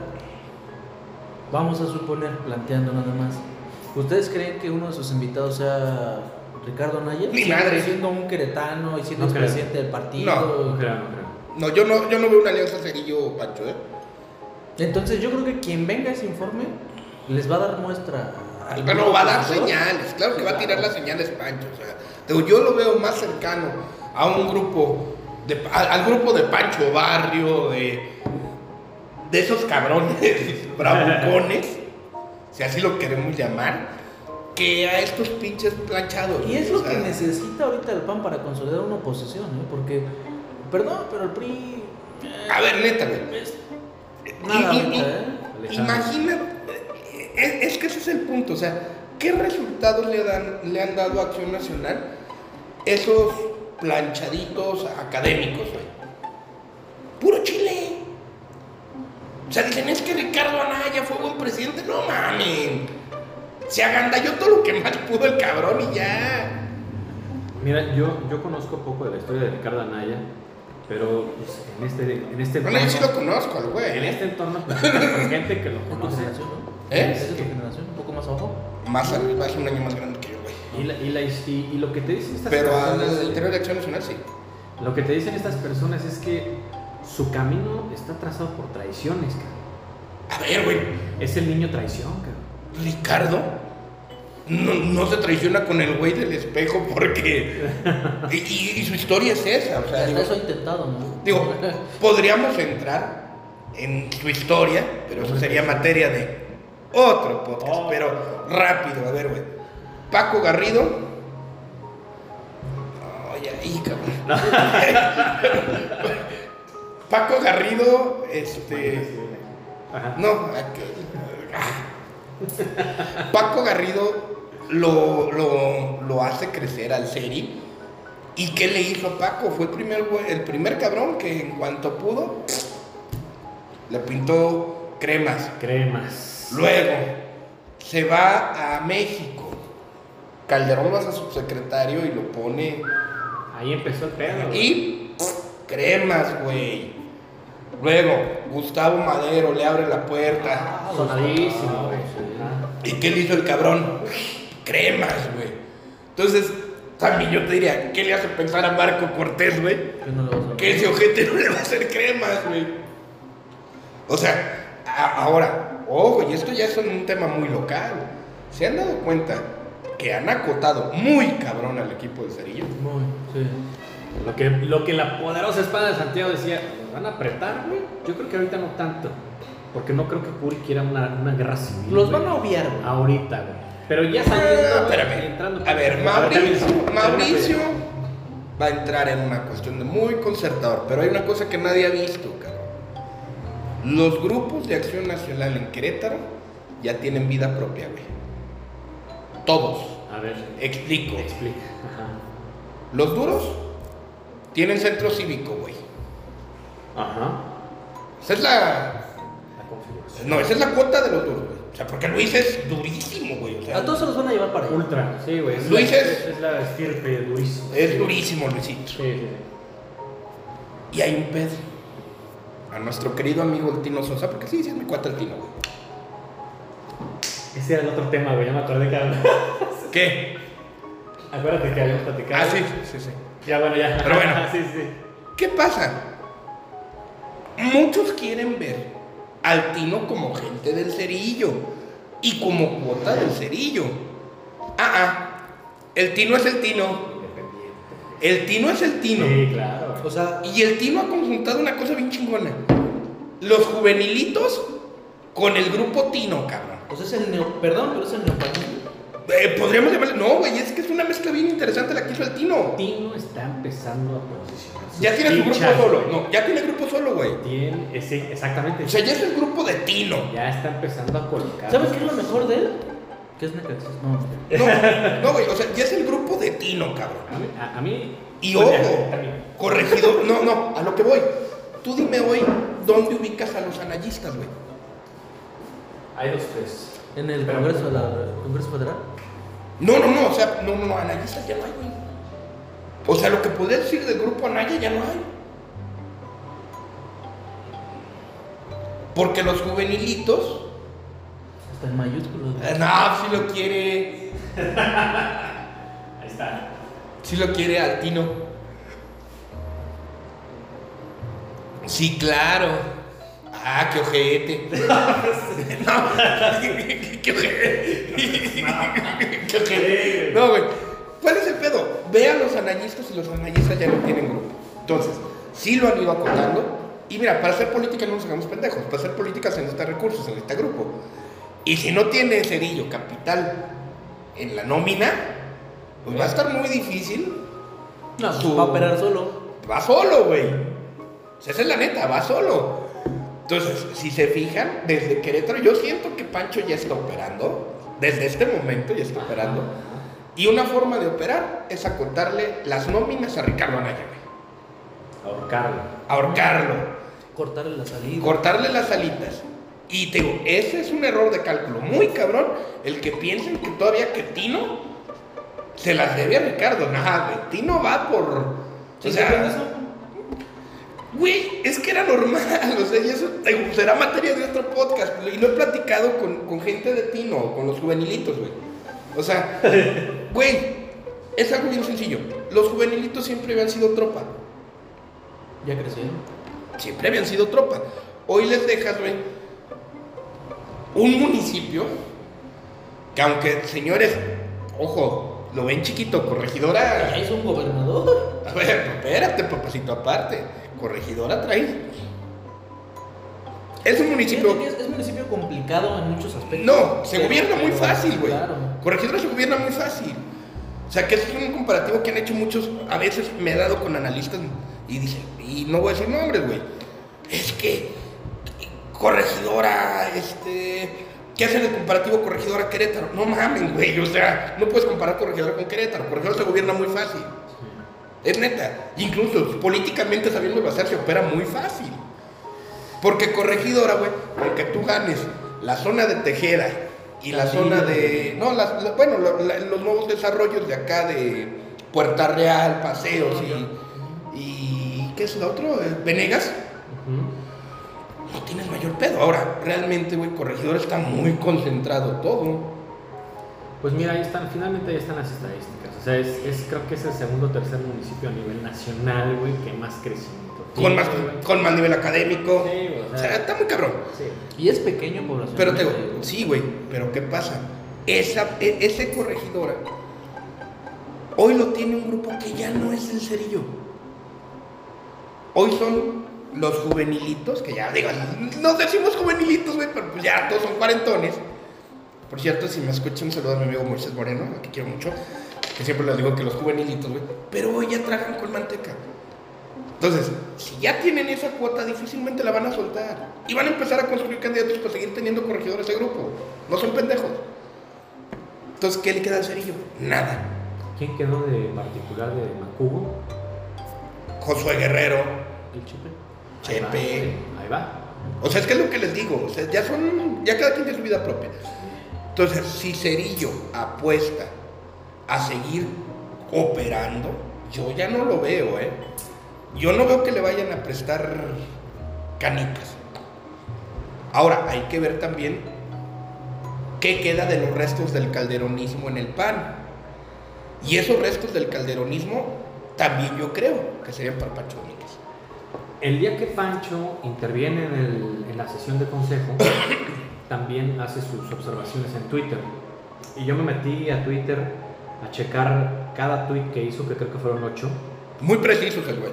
Me metí a ver quién le daba like, quién le daba retweet y quién le comentaba. Aquí a nivel local, pues, los actores eh, panistas locales pues hacían su chamba, ¿no? O sea, estaban Ujú, ayudando al jefe, ujú. era obvio y era de esperarse. Pero hubo una que le dio retweet, que fue la única para mí destacada, que es esta Cocoa. Cocoa Calderón. ¿Qué hubo? Ajá. Este. eh, Ah, no, Pancho no la lleva mal con los calderones. En el séptimo Yo, yo, yo octavo- me imaginaba otra cosa. No. En el séptimo u octavo tweet, eh, eh, Pancho hace alusión a la necesidad de hacer autocrítica.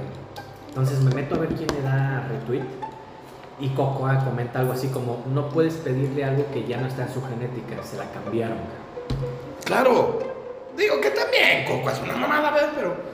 Y, y mira, y, y lo, que, lo que dije en la columna, o sea, finalmente, pues Cocoa en el 2017 se renunció al PAN, güey, entonces las opiniones que tenga, pues le pueden ir y venir a mucha gente, pero finalmente representa a un Bueno, grupo. pero es que yo te voy a decir una cosa, o sea. Pues no representa, pertenece a un grupo importante. También te voy a decir algo, o sea, el panismo no es gripe, cabrón. El panismo de, de veras no es gripe, no se quita. O sea, puedes estar ya fuera del partido, pero. Pertenece, su hermano es un expresidente, güey, que también, que fue, también fue presidente Eh, del que fue PAN, una chingadera de panista, pero bueno. que también fue presidente del PAN, güey, y que sigue teniendo su influencia. Claro, a ver, Sí. Todos siguen teniendo su influencia. O sea, yo te puedo decir que hoy hay panistas que se le siguen cuadrando a panistas que ya no están en el PAN. Y Pancho, por la expresión de Cocoa, podrías pensar, cuenta con el apoyo de este sector. Es que, ese es- eh, ya para concluir, ese es el punto al que, al que iba. Al panista, llamémosle tradicional, no al chambista, al panista panista, el que, el que no se hizo panista por ver qué chingados agarraba El que empezó repartiendo flyers en el semáforo. y después lo mojaban los ojetes de los priistas con aguas negras y llegaba mojado a su casa. Que después fue Botarga, que después fue mensajero, que después Eh, fue eh, coordinador, que después eh, fue consejero. Ajá, y que después fue... Ay, güey. Este, El de carrera. Sí. A ese cabrón, su genética, diría, diría Cocoa, no le viene mal, Pancho, güey.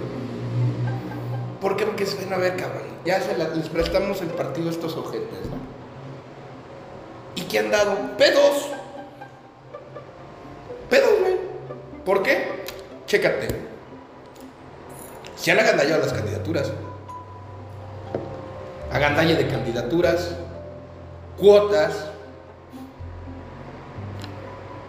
Oye, güey, hay cabrones que les dieron candidaturas y que ni panistas son, no mamen. Sí, güey.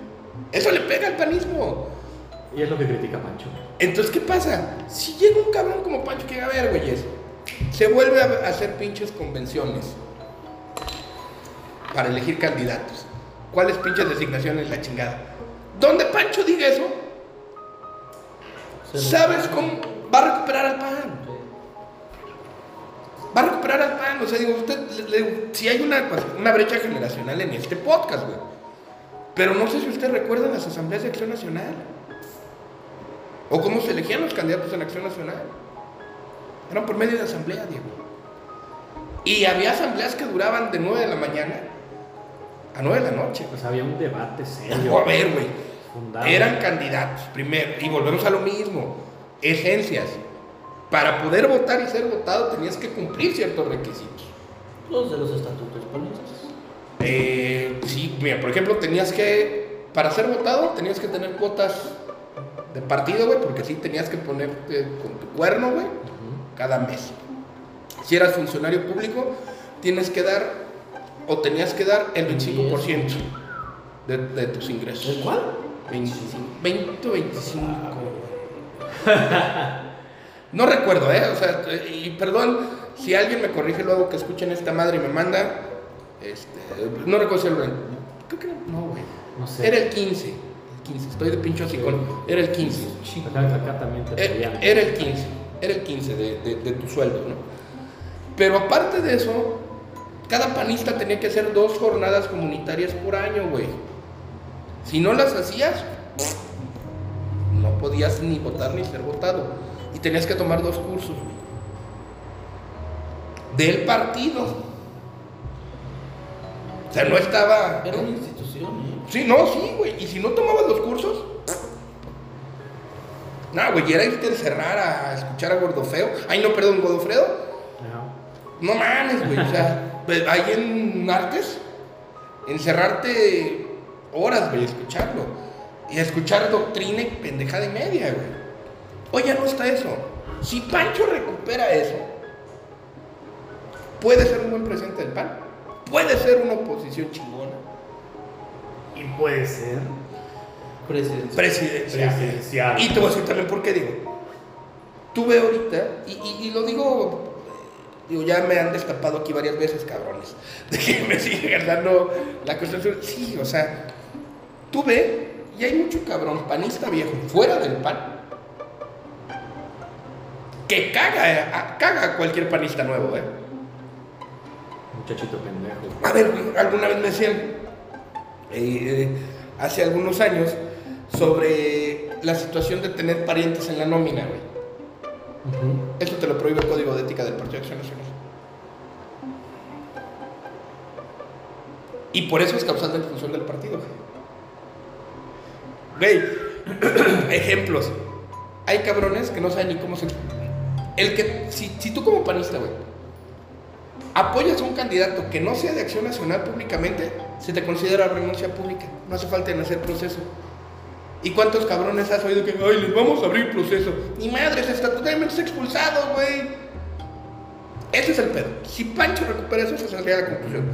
Pancho puede ser un buen candidato, sí, si retoma el panismo de antaño. Es más, yo te diría, si retoma el panismo de 2006 para atrás. Va para allá, ¿eh? Por, los, por las- los señalamientos que hizo en el consejo y lo que puntualizó en su Twitter, creo que va para allá. Es lo que, que es la. Yo creo que su plan de. Su propuesta, Ujú. va para allá, va encaminada a retomar el panismo viejo, digamos, tradicional. Bonito. Pero bueno, conclusiones. Sí va. Sí llega. Bueno, no, sí va. No sé si llega. Si va, no sé si llegue. Si hace las alianzas correctas, llega. Dependiendo de las reglas del juego y las alianzas que haga, es altamente probable. Si hay elección abierta, sí llega. Y si transita con los bravos, yo creo que sí. Y yo creo que es más viable una alianza Bravos Pancho por afinidad que Bravo Cerillo. Pero bueno, siguiente tema, caballeros. Porque ya se nos alargó y ya no hay cerveza. ¡Ah, cabrón! Este. Asociaciones civiles. Eh, en, este- en esta semana que está concluyendo, licenciado maestro doctor Alejandro Olvera nos compartió. ¿Del una- Instituto Patrulla? Del Instituto Patrulla nos compartió un texto al tocayo Diego Rodríguez y a un servidor en el que hacía una crítica muy puntual de algunas asociaciones civiles Ajá. que básicamente consistían en patear las bolas de manera innecesaria. Es- en resumen es eso. Pero bueno, dejo la palabra al exponente de este pedo.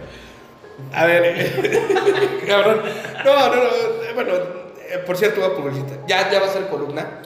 eh, las reflexiones de la vida moderna. Tengo que decirlo que en parte esa, esa columna es muy influenciada y este, por, por mis autores favoritos. Por dos de mis autores favoritos, Enrique Serna y, y Jorge de Barbengoitia. Por un momento pensé que nos iba a ser nosotros. ¿Mandé? No, nada, sí. ¿Qué iba a hacer qué?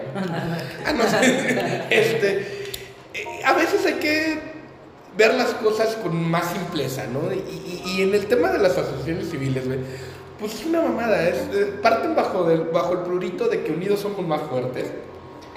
Y aparte, eh, un problema es que tanto los medios como las autoridades les hemos dado vuelo a lo puro pendejo. Y, y- digo, a- ahora sí puedo decir ejemplos. Eh, Esto lo tomo por asociaciones que me hacen reír mucho. Ajá. No sé si a ustedes les tocó ver la Asociación de Empresarios y Residentes del Centro Histórico, eh, presidida por... eh, ¿Sí saben por quién va, güey? Por un doncito cabrón bien cagado. Alfredo Serrano, güey.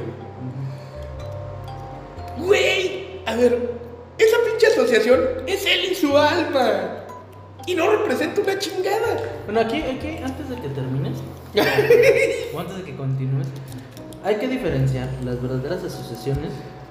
Por poner un ejemplo, el Frente Cretano por los Derechos de la Comunidad, bla, bla, bla, que preside, por ejemplo, eh, Walter López. eh, Ah, sí, es claro. un activista bastante, eh, bastante fuerte en el Estado, ¿no? Pero obviamente entiendo que no te diriges o no mencionas ese tipo de asociaciones que realmente hacen algo por las Es que, es que te voy a decir una cosa, en el caso por ejemplo de Walter o de otras asociaciones, pues no hace falta ni que sean asociaciones, güey. O sea, es un movimiento legal, eh, un movimiento no legal, legítimo, con un fin de, Mira, que, que mira. lo mismo le daría hacer hace Re- Mira, es que son requisitos legales, si se puede decir así, se para, para cuestiones de recursos y la chingada. Pero, por ejemplo, güey, me hacen reír mucho te asociaciones como la de este señor, ¿no? Es que la Asociación de Empresarios y Residentes del Centro Histórico se opone a los parquímetros. A ver, güey, te opones, cabrón, porque no, porque no, porque quieres estacionar tu carro afuera de tu mugrero, güey. ¿De quién dices, güey? Sí, güey.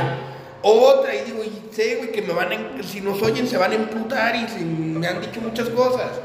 la Asociación de Ecologistas del Estado de Querétaro. A ver, güey, ¿quién les pidió que me representaran, güey? Me, me vale madre, güey, voy para una pinche foca bebé. Ah, nos faltó preguntarle eso. Sí, güey, no mames. Eh, güey. Sí, pero. Bueno. No, o sea, fíjate, o sea, me faltó preguntarle, voy al baño. ¿Qué hiciste? No sé, ahí me pasan las facturas. Algo rompió. Pero bueno, este, por ejemplo, esa de las asociaciones de, de ecologistas. Y, y- y lo pongo en la columna, güey. Pobre de ti, güey, que te toque residir donde se les ocurrió constituirse, güey, porque ya te chingaste. ¿O no? Te representan. ¿Y quién chingados les pidió que me representara, güey? O sea, ese es el pedo, esa es la ironía de, de- de las asociaciones civiles. O sea, por ejemplo, te- te digo, de las ecologistas. Ay, cabrón, se preocupan un chingo por la ecología. ¿Va? Pero, ¿hasta dónde su preocupación de la ecología, y ahí vas a tu, se me fue ahorita el término que utilizas de los derechos, Progresividad. el- ajá, la progresividad de los derechos. Ok, su derecho de representar los intereses ecológicos no pueden estar sobre la propiedad privada, cabrón. ¿O no? Mm, mira, es que no es tanto. Aquí lo que hay que entender es que, mira, una, una asociación. Una asociación Ajá. no es tanto el de que si representa o no. Lo tocaba Betty, por ejemplo, hace rato. Ajá. Simple y sencillamente es luchar por. Y chingar por, güey. Es luchar por los derechos de todos los demás. Porque independientemente de que tú quieras o no, pues finalmente te beneficia, por ejemplo, en este caso la de ecología, finalmente te beneficia el hecho de que mm, no corten un pulmón. O sea, y yéndonos a temas obviamente mucho más extensos, de mucho más Sí, güey, pero. ¿sabes cuál es el pedo? Que ya nada más es chingar. Mira, cuando se tergiversa el objetivo, por Claro. ejemplo, vamos a poner un ejemplo, se tergiversa el objetivo y estás chingando a un eh, empresario, a un constructor, solo por chingar, pues evidentemente está mal hecho. A ver, te la pongo así. Y, y, y pa- para centrarlo. ¿Recuerdas tú el tema del batán? Nada de la famosa venta del tiempo. A ver, ¿cuál pinche venta ni qué la chingada? Fue una sentencia de amparo en ejecución donde le dicen revocas el pinche plan. ¿Qué tenía que hacer Tino? Para acatar la orden judicial. O la catas o te chingas. Porque si no la cata lo destituye, le pasa lo que a la amiga de Parracha, la Juárez, que se la llevó la chingada. Y aparte, era un juicio de amparo que creo que venía desde la administración de. Creo. No, de Zapata, güey. Ay, cabrón. De la segunda de Zapata. Pero bueno, ¿a qué voy? Dicen las señoras ecologistas. Es que ese es, el- es que el batán, un pinche desarrollador. A ver, güey.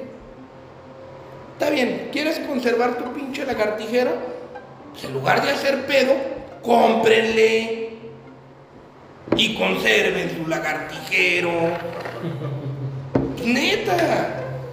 O sea, a ver, ¿quieres estar conservando? ¿Por qué no en lugar de andar juntando firmas? Por cierto, ese es otro tema, güey, que me hace reír mucho su puto change.org, güey. Está Ah, ah, bueno, mames, está. Ah, ok, ya. A ver, güey, es la pinche, es el pinche grupo de, de, de niños chillones, güey, que juntan firmas para que les hagan caso y les vale madre a todo el mundo, pero bueno, ¿qué pasa? A ver, güey, ¿quieres conservar? Pues cómprale al güey su tierra y conserva tu lagartijero. ¿O no? Claro. Y si nos vamos a asociaciones de colonos, güey, terminan siendo los intereses personales del pinche presidente de No, colonos, es que, es que la asociación de colonos es otro tema. Pues, no, papá, es que eso es a lo que voy, Sí, güey. mira, son asociaciones son agrupaciones, sí, lo que tú quieras. Pero, pero las de colonos sí a mí no me A ver, a ver, güey. No Yo- mames, eh, yo, yo estoy en un grupo donde te mandan fotitos de las cacas de los perros del vecino. Va, va, va, No, güey. No. Neta, güey. Mira, Estás comiendo y recibes la bonita foto. No mames, ¿no? cabrón. Y, es, y, y por qué digo que el gobierno, que, que es error de gobierno y error de, de, de, de- de la sociedad? A ver, cabrón, ¿qué chingados le consultas a la asociación? Eres gobierno, güey, vas a hacer obra, hazla. No, bueno, O sea, aquí, yo- aquí no, aquí sí entra otro tema, ¿eh? No, Perdón, por pero- eso, pero yo te voy a decir, güey, una pinche asociación de tres pendejos que les dicen, oye, güey, ¿sabes qué? Vamos a ampliar la calle. Te voy a poner un ejemplo. Casablanca, centro histórico. Delegación centro histórico. No sé si han ido a esa colonia. ¿Cómo no? La pícola. Eh, yo pensé que ibas a decir la yegua, güey. El doble R. La conozco, pero la pícola es muy buena. Bueno, Ah, ya es más este, el tradicionalismo de la comida casera y ya. Eh. No es tan buena. está bueno. Eh, es que tú Piccolo comes, en, Giovanna. tú, tú comes en, en la pícola en Comida. Italia. Piccolo Giovanna. Pero bueno, Comida ¿qué pasa? La calle, La la calle principal. Sí, que nos patrocine Juanita. El porro. Ajá. El porrón sí, güey. No, el porrón sí, eh, ya nos dijo que grabemos. Ya nos dijo, ya nos dijo que grabemos ahí, güey. Pues ya, vámonos. Que ya grabamos. A ver, vamos ahorita. Este, no, pero ya, güey, porque nos vamos del tema. Y luego por eso se hacen largos los pinches podcasts. ¿Qué pasa en Casablanca? Ubican en la calle principal Reforma Agraria. Sí. Sí. Bueno, reforma agraria sí va a ser de un solo sentido, de salida, y sí va a quitar el estacionamiento. Van, consultan, y la pinche asociación de colonos, güey, que son tres pinches ruquitos anacrónicos y pendejos, no, es que debe de ser de doble sentido. Ve qué puto desmadre es esa colonia, porque no quitaron el estacionamiento de un lado. Es a lo que voy. La autoridad a veces tiene que sobrepasar esas pinches asociaciones que no representan una chingada, que no era mejor. A ver, güey, vamos a hacer, por ejemplo, eso se lo aplaudo mucho, que fue una iniciativa de Miguel Parrodia aquí en el municipio, las consultas de obra. Es más efectivo que las pinches asociaciones. ¿Sí ¿Supieron cómo lo hizo esta administración o no? La consulta doble está, creo que en la ley de participación ciudadana. Sí. No fue un invento de Parrodi, más bien Lo lo puso exactamente. Lo aplicó. A ver, oh, chingada, le estoy dando un cebollazo a mi amigo, chingado. Hay que ser honestos. La voluntad. Miguel, no fui yo, fue este cabrón. A huevo fui yo, ni te conozco.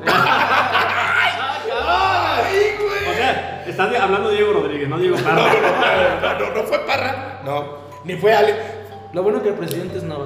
Mira, ahí el tema es que. Vamos, güey, que si vuelve a ser interino Miguel. Nah, güey, en serio. Aunque- No, fue una buena idea de la administración del Luis. ¿eh? Aunque está en la ley, Miguel tuvo la voluntad de aplicarlo. Eso, eso es que- cierto, nadie lo- aplica. Ah, no es voluntad y aparte Voluntad se política. quitó, y sí tenemos que reconocerlo, inteligentemente se quitó pedos. ¿Por qué? A ver, cabrones, aquí está. Y creo que fue una cancha y. ¿Qué era? Cancha de repavimentación, creo, de palmas, ¿no? Algo así. re- sí, creo que fue reencarpetado. ¿Recampetamiento o cancha? A ver, güey, estas son las dos opciones. Ah, la gente quiso cancha. Chingar a su madre, ahí está la cancha. Oye, pero que quer- A ver, güey, aquí Y está. perdón, pero es la forma más eficiente de chingar a las asociaciones que no hacen nada, ¿eh? Ese es el punto. Ese es el punto. A ver, güey, ya no me puedes decir nada porque yo te Sí. puse una pinche urna un domingo y te di la oportunidad de elegir qué obra Si se querías. juzgaba o no. Ah. Ay, no, esa fue una mamada. Pero bueno, ese es, e- ese es el punto. Quitarle poder a esa bola de pendejos. Y de verdad, podcast, Güey, las pinches asociaciones no representan a nada. Yo me burlo mucho. Güey, puedo hacer la asociación de protección al, al pinche De ornito la foca, bebé. No, a la foca bebé ya, no, esa ya la, ya la extinguí, güey. Pero en, en la columna digo una cosa, a ver, güey, es que la Asociación de Abstemios, Nacional de Abstemios, güey, propone que en las fiestas populares no se venda chinguero. Oye, güey, pues ¿quién eres, pendejo? Ya nada más porque le pusiste Asociación Nacional, chingome yo, ¿no? O pasa también cuando dicen, es que la Asociación de Residentes del municipio de Corregidora, yo ni te conozco, cabrón. Ese es el punto. Que las pinches asociaciones están sobrevaluadas. Me decía Juan Pablo Sosa, subejercidas, sí, también. Sí. Tiene toda la razón. Y la neta es que no da nada, güey. No da nada. O sea, ese tipo de asociaciones no da nada. Y lo digo, ecologistas de corregidora. O sea, ¿y? O sea, Sí. güey. O, o- o- o otras, ¿no? Te digo, esa de residentes del centro histórico. Por cierto, se acaba de aventar la mamada don Alfredo Serrano. Asociación de, a- de, de comerciantes y residentes de la República Mexicana. Ah, cabrón. Ándale, güey. Neta, güey, se la acaba de aventar. Sí, representa a Tepito. y- No mami, no Me sea. acordé del. Me amarraron como puerco. Neta, no, no, güey. A ver, yo La entiendo. Mira, no vayamos tan lejos. ¿Cuántas pinches asociaciones de abogados has visto últimamente? Una. No, güey. Ya está el colegio de quién sabe qué, la asociación de abogados penalistas, la asociación de abogados quién sabe qué madre. ¿Y a quién representan, güey? A los que se agremian. A los Ah, que ¿y pa' qué sirve? Eh, para presidir algo bonito. Por eso hago la propuesta pública de la creación de la Asociación Nacional de Protección al Ornitorrinco, güey. Y te voy a nombrar secretaria y tú vas a ser vocal ejecutivo, güey. No le doy la presidencia porque esa es mía, güey. ¿Sí? Y vamos a proteger al ornitorrinco. Aquí ni hay. ¿Y qué chingados, güey? Ya tengo mi asociación, güey. Le pongo el nombre. Ya, güey, ¿qué vamos a proteger? Pues nada, güey, pero ya tenemos nuestra asociación de protección. Así están las asociaciones. Pero bueno, último tema. Conclusión de las asociaciones. Este, creo que las asociaciones forman una parte importante de la sociedad, no obstante, hay algunas que están, como lo comentaste, sobrevaloradas y subejercidas. Fin. Dieguito. Distingamos sociedad civil organizada, Sí. activismo y asociaciones que no sirven para un carajo. Exacto. Pero está acuerdo que el verdadero activismo no necesita ni asociarse. No, no, no. Salen a los putazos y ya. Y, no, y con fundamentos. Claro. Pero bueno, último tema que salió. Tan, tan, tan, tan, tan, tan. Lo hubiéramos puesto al principio para los que nos oyen en, en centro Ajá. cívico, güey. Ándale. güey. Porque luego dicen, ah, me echan dos horas y ya no escucho lo chingón. Pero bueno, Por pendejos. ¿Alguna vez critiqué- lo de pendejos lo dijo Diego Rodríguez. ¿Otra vez? ¿Alguna vez critiqué a un periódico local que ya andaba candidateando a, can- a- a- a can- ya andaba candidateando a gente que todavía ni tomaba protesta? Ajá. No obstante, en esta ocasión creo que vale la pena hablar de este tema porque la carrera está a punto de empezar o para algunos ya empezó Ajá. para la obtención de una candidatura. Yo creo que empezó después de junio. Después de la elección. el 7 de junio El empezó. 7 de junio empezó. El 8. Ah, no, sí, el 7. El 7, chale. El estimado Ni una güey. O sea, eh, Macubo todavía ni toma protesta y ya estamos viendo lo del sucesor, cabrón. Pero creo, Nada que, es más. bast- pero creo que es bastante evidente. Es la parte de la política interesante. O es. Híjole, no lo quiero decir yo, güey. Ta, ta, ta, ta, ta, Bueno, ta, antes que nada debemos agradecer su pasión deportiva, porque la ha demostrado. Y yo, no, yo sí le quiero agradecer. Casi, casi no hay necaxistas, cabrón. Ay, ¿qué pasa? ¿Qué pedo? es que no, no hay necaxistas, güey. Ah, no que existe. Yo, yo- yo le reconozco la afición hidrocálida que tiene, güey. ¿Quién? Tino. ¿Tino? Ah, no sé, güey. Yo- ¿Es yo- necaxista Tino? Bueno, Roberto Sosa Pichardo. No, no les, no les desagrada que le digan Tino, eh. ¿No? No, no, les cuento por qué, porque su papá sí le decía, ya es que su papá este, es muy, mucho del box. Ok. Y de ahí. Este, de ahí viene el, el sobrenombre de Tino. O sea, no, no es por... No, alguna vez me- mi editor me dijo, es que don Alejandro, ¿por qué le dice Tino a, a Roberto? Bueno, pues es que la verdad le gusta que le digan, o sea, Tino le dicen sus cuates y lo toma... De buen modo. Sí, claro, o O sea, sea... si ahorita lo tuiteo, güey. Sí, claro, no, no, no, ya ves que yo siempre le pongo eh, el Tino, el Tino, el Tino. Y lo contesta él, güey. O sea, Ah, no, sí, eso sí es. Eh, me consta que el Tino ese, es... ese güey directamente su Twitter lo responde. Lo contesta Tino. ¿Qué? A mí en la vida me ha contestado, pero sí he visto que tiene mucha interacción. Sí. No, no, no, pero es él. O sea, él no trae. Community manager. No, no, no, ni madre. No tiene pinche botarga. No. Bueno, no tiene botarga digital. te- tema de cierre. Nava o Sosa. Ay, cabrón. Ah, ¿A dónde? ¿A dónde? Mira, yo creo que. Espérate, espérate, espérate. Primer peldaño. ¿Qué nos afecta menos decir? ¿Qué, qué pasó? No, ah, no pasa nada, güey. ¿Seguro, güey? Ah, Los dos son cuates, güey. Son Este- cuates de este podcast. El primer peldaño es el Senado. Yo no veo que no. Yo creo que aquí, mira, ahorita yo los veo que van a trabajar aliados los dos por una cuestión incluso partidista, güey. ¿Por qué? Porque, y dicho con todo respeto, espero no agredir a nadie, creo que el grupo de Mauricio ya no tiene para dónde hacerse. O sea, es gobierno del Estado y ahí va a estar, no hay más para dónde. Sin embargo, el equipo de Luis y el equipo de Tino sí se les ve un futuro a corto plazo. O sea, y digo, y no lo estoy diciendo en mala onda, no estoy diciendo que Mauricio no pueda aparecer en otro proyecto. Pero en este momento, creo que el proyecto de Mauricio es gobierno del Estado. Consolidar. Consolidar gobierno del Estado. Y el equipo de Mauricio es su, su- su- Sin embargo, sí veo en el equipo del Tino crecimiento. Porque otra vez, ya no pueden ir ninguno de los dos por reelección, güey. No, ya. Ahorita, en lo inmediato, no. Ellos ya no pueden ir por reelección. Que créeme que a mí me encantaría ver, ver, ver otros dos años a Tino ahí, eh, güey.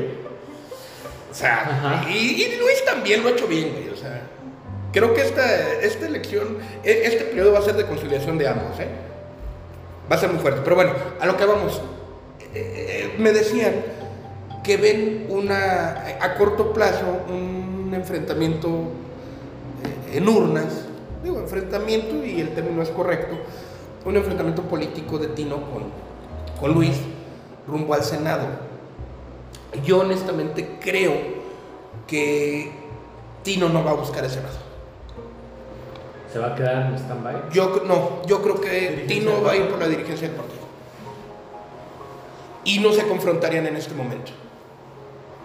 El- el- el confron- la, la confrontación fuerte de Tino con, con Luis se viene en el, 20 en el 27. Hay una, hay una confrontación indirecta. ¿Tanto? No va a haber ahorita. Aunque lo quisieran los... Digo, y, Sí. güey, y muchos güeyes que estamos viéndolo desde afuera, nos encantaría, digo a mí no, pero pues es bonito hablar de, de chingazos, es más bonito hablar de chingadazos que ¿Pero de- crees que se enfrenten por la del 27? por la gobernatura, sí. Yo sí los veo a los dos buscando la gobernatura. Sí, coincido. O sea, el enfrentamiento de Roberto Sosa con Luis Nava va a ser del 27. No lo veo ¿Y antes. Lupita Murguía? No. No, ojo, eso será tema de otro podcast. Pero yo a Lupita Murguía y voy a dar un adelanto. Ojo, señores, ¿eh? Ya es cuestión de política. Y lo puse en un tweet. Política ficción. Pero últimamente anda muy pinche atinado y luego les paso los números de la lotería. Lupita Murguía va a buscar la presidencia municipal de Querétaro. Sí, Y les voy a decir por qué. en tres años. En- después de Luis, va a buscar a la Lupita y les voy a decir por Y qué. vamos, espérame, y se supone se puede reelegir por otros tres. Yo la veo ahí, no la eso, veo. eso la ponen en el mismo carril que el Tino y con nada. No la veo yo en la gubernatura. No. Lupita se quedaría. se- si, si va Lupita, Lupita va por un proyecto de seis años. Yo creo que Lupita ahorita se va a quedar con tres Es que- años en Segov y después al camino. ¿Verdad que sí? Ese es el camino. Eh, pues sí, güey, porque es que desde la Ese Segov es- empiezas y aparte hay otra cosa. Recuerden que en Querétaro, Acción Nacional no ha tenido candidata mujer en el municipio. Ya le toca. Yo, yo siento que la pone, porque bueno, a ver, eh, normalmente saltan los capitalinos para la gubernatura. Digo normalmente porque pues, es lo más visible, finalmente gobiernas a un millón de personas. Ajá. Pero... Bueno, güey, ya viste a Mauricio, güey. Bueno, eh, ese es otro, otro tema. Ya viste Pero, a- a- al güero. Yo, yo pondría a Lupita.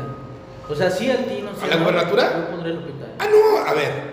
Y- y, vamos a la política ficción. Que, en política, la, política es una ficción a corto plazo. Hagan memoria. Este, sí puedo ver, sí, sí veo a Lupita. No la veo compitiendo, o sea, no la veo ganando. Sí la veo jugando. Pero yo te voy a decir, Lupita, su historia, madre mía, va a ser secretaria de gobierno va a abrir México. Lupita, sí, güey. Lupita, su historia es eh, de jugar, tirar acá, para caer acá. Eso lo dijo Alejandro Olvera. No, pero esa es la historia, güey. No, es neta, güey. O sea, a ver, recuerden. Buscó la presidencia municipal, no es la primera vez, ya ha sido, ya la ha buscado. Buscó presidencia para caer en diputación. Este güey ya se volvió conejo. Sí. Este, buscó presidencia para hacer este, eh, diputación. Es una historia muy de Lupita. o sea, entonces yo, no, yo, yo sí la veo jugándola. Pero sin embargo, aparte otra cosa, Lupita dependería de que Mauricio le cediera capitales. No, a ver, no. Yo creo que Lupita puede forjar su propio capital desde donde va a estar. ¿eh? La cosa que voy a decir cuál es, están más consolidados los capitales del Tino y de Luis. Bueno, Ahorita. sí. en- No, ah, aparte, es que son propios, güey. Ahorita. No, es que aparte, ojo, es que es una historia que te, que te digo que, que Otro podcast. digo ya ¿O fuera podcast, podcast, no, no, no, sí lo platicamos, o sea, y porque no es malo, o sea, es, es- es política y así es esto. E- En cuanto a capitales reales, pues Tino ya trae su capital muy sólido y muy real. Y Luis también. Mira, Y por ejemplo, algo que pasó, recordemos, digo, con todo respeto para el señor gobernador, electo, y, y- y también para el, para el gobernador saliente, ellos jugaron con capitales prestados. Pancho jugó con el capital de los duros. Su historia, sí. sí a ver, Pancho, Pancho es diputado federal con el apoyo de Alfredo Botello Sí. y los duros. Y, y Curi también. Ajá, y- Por eso, claro. por eso Alfredo está dolido. Y no voy a decir por qué, güey. Yo sí sé, pero bueno. ¿Y Pancho? No, güey. La presidencia municipal ahí. Este, yo sí te puedo decir, Pancho también llegó con el apoyo de los duros. Tan es así que un candidato duro de Acción Nacional, que era Jesús Carlos Hernández, tuvo que agarrarse uno y intentar para apoyar a Pancho. Digo, pero es la historia pasada. ¿A qué voy? Hoy yo, siento, o, la historia, la realidad actual nos dice que Tino Sosa trae un capital propio, no es capital prestado. El capital de Tino Sosa es de Tino Sosa, punto. Y el capital de Luis Bernardo Nava es de Luis Bernardo Nava. Por ejemplo, perfiles como Pepe Baez, güey. Pepito. O, o a- apoyarían a, a Roberto, o se confrontarían con Anaya, o no les genera ninguna Eh, no, dificultad Pepe jugar, se- o no les gen- genera de- dificultad jugar con los dos, güey. Eh, Pepe ahorita no tiene pedo. Pues va- a ver, Pepe No, va a ser diputado y Estrella va a ser este, senadora. No, pero de aquí a tres Tiene años. pedo. O sea, de aquí a tres años no, se, no le generaría conflictos con ninguno ni con otro. Pero es que si te bueno, si en, en su caso si se mantiene neutral, A menos que las Pe- carreras. Pepe tendría más afinidad con Tino. Pepe trae más afinidad Te- contigo. Pepe tendría más afinidad con Tino, pero... ¿Eh? no creo. Sí.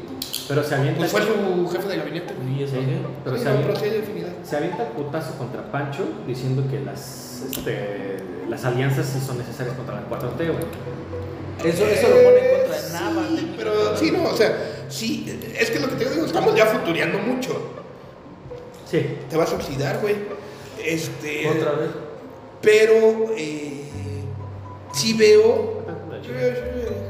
Yo sí veo que eh, por afinidad, o sea, digo, ya en, la- en la- en los acomodos, dicen, dicen que en el camino las calabazas se acomodan, güey.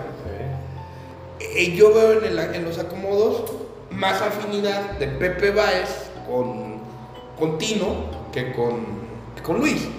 Y así te puedo decir que, por ejemplo, hay afinidades que se irán sumando con Luis. Sí. O sea, pero ¿a, a- a qué voy? Ellos ya parten con un- lo que te decía de Lupita. Yo no digo que no, sí se va a subir, Diego.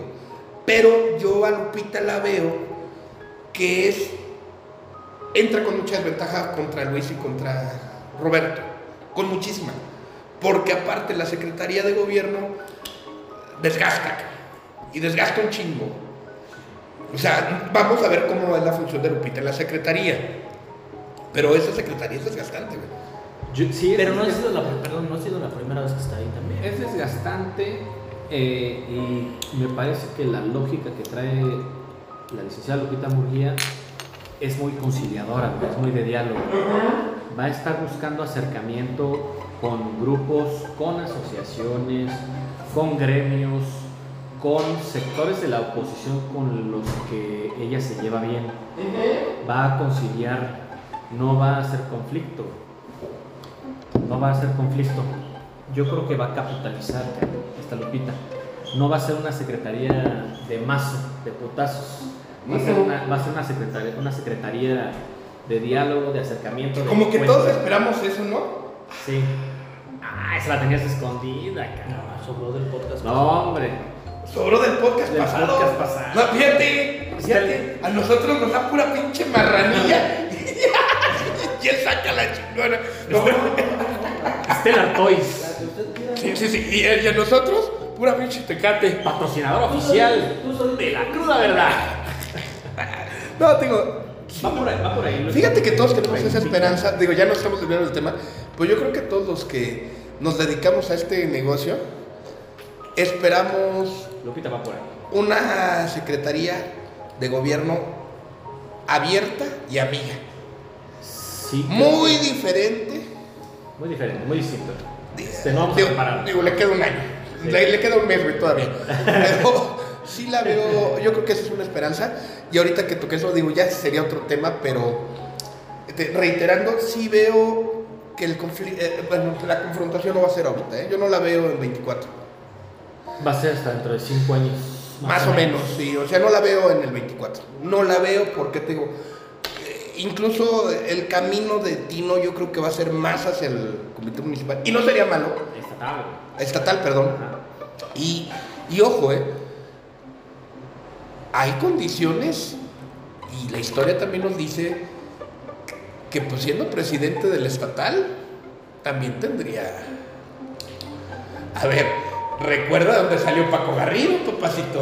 Ajá. O sea, Paco Garrido salió del estatal. Fue candidato a gobernador, después de ser presidente del, eh, del estatal. Y este, y entonces, digo, por. ah, te la No, no, chinga. Sí, no, no, a nosotros déjanos la marranilla. Ya la ya, Ya, te chingan. Entonces, digo, yo la, yo la confrontación la veo en el 24. Definitivamente. No la veo en el 24. Este, este, estas, esta administración, segunda parte de Luis Nava y de Roberto Sosa, van a ser cruciales entonces, cabrón. Totalmente. Cruciales. Las Totalmente. de ambos. Eh, Yo siento que, mira, si les dijera que. Hijo, voy a decir algo y espero no agredir, es que luego. es Son bien sensibles. No, güey, bien sensibles, Y, en todos los colores, ¿eh, güey. Y fíjate que no tanto los actores, ¿eh? Sino. Los seguidores. Luego los pinches asesores y los seguidores son bien putos sensibles. Este. Pero. Aquí hay una cosa muy, muy, muy interesante, o sea. Creo yo que en este momento la expectativa más grande de crecimiento se dirige a centro cívico. Explico por qué. Ajá. A final de cuentas, la administración que está por concluir de Luis Bernardo Nava, este, Guerrero, pues fue muy compleja su llegada, En 2018. Totalmente, o sea, hay que, hay, hay que recordar, güey, que Luis Bernardo todavía el domingo 30 de, de septiembre, sí, sí, porque tomas el domingo 30 de septiembre a las 8 de la noche, güey. No sabía. No, güey. No, no, no, no, no, no, yo se los digo. A las 8 de la noche, en el Congreso del Estado de Querétaro, se estaban poniendo nombres para integrar el Consejo Ciudadano que entraría en funciones a la presidencia municipal de Querétaro. El Consejo Municipal con C. Sí, sí, el Consejo con C, el Consejo Municipal. O sea, es que ¿Por cuando, qué entra en suplencia cuando no hay un presidente? cuando no hay presidente se genera un Consejo Ciudadano y estaban nombres, yo se los digo Sí, sí, así neta, No, y fue muy sonado. A, no, a las 8 de la noche del 30 de septiembre todavía estaban, estaban los nombres para el consejo. Y yo les puedo decir que así fue. sí, o sea, vamos, la sentencia salió, ¿qué? ¿9 de la noche? Toda la noche. A las 9 de la noche se organizó el cambio de poderes, güey. O sea, Luis Bernardo asume la presidencia realmente a las 9 de la... O sea, les cae el 20 hasta las 9 de la noche del 30. Entró, la verdad, muy desgastado. Fue un proceso sumamente desgastante. Muy cabrón. Sí, muy cabrón. muy desgastante, con una pinche eh, percepción muy pendeja de la gente, porque aparte la sociedad no entiende que, que Luis Bernardo Nava no compitió contra Adolfo Ríos, güey. Y, y la prueba está, yo lo dije siempre. Adolfo es un pésimo candidato, un pinche candidato globo que no sirve una chingada. Lo dije y no me tragué las palabras. Compitió contra Morena. A ver, compitió contra Andrés Manuel, güey. Bueno, compitió contra el. O sea, fue contra Andrés Manuel. Y la prueba es- está clara. Hoy que Luis Bernardo Nava compite de igual a igual con Arturo, Putiza. le dio una putiza de 2 a 1. ¿Sí? Entonces ese mito de que pésimo candidato y la chingada, se acabó. ¿Por qué hago este antecedente? Y hablaba de las expectativas de su administración. Hoy Luis Bernardo Nava tiene tres años para jugar con una holgura testicular, cabrón. Sí. chingona.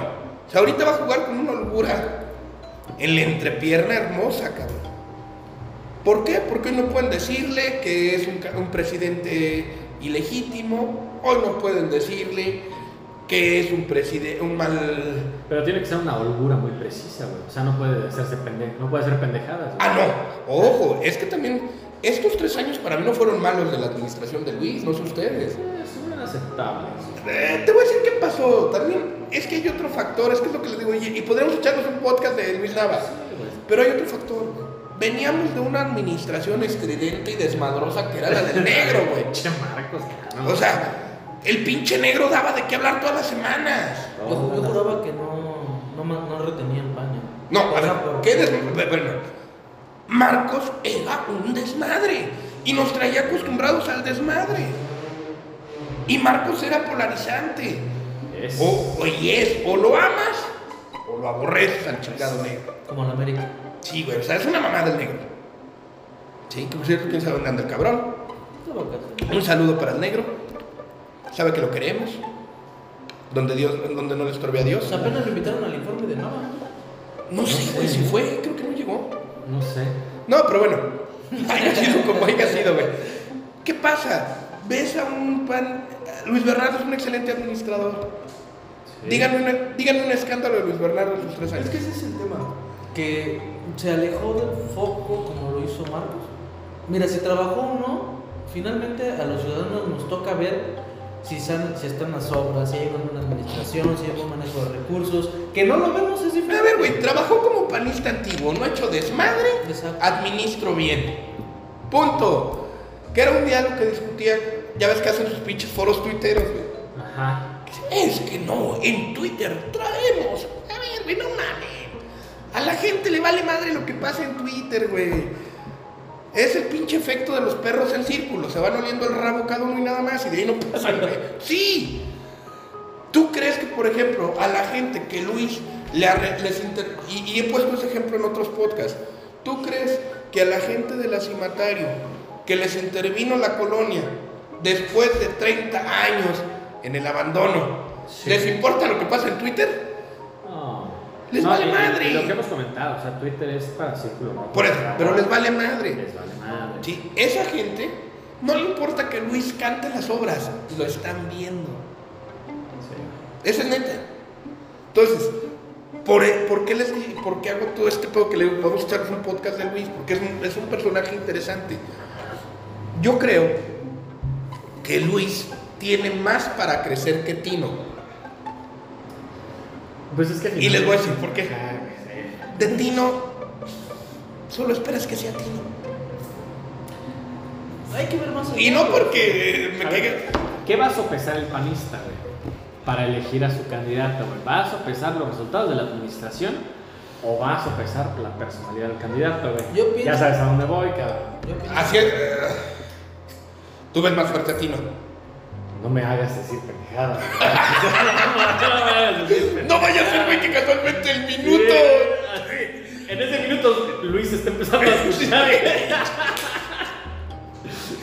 Pues nada más dos veces, güey. Eh, pues yo.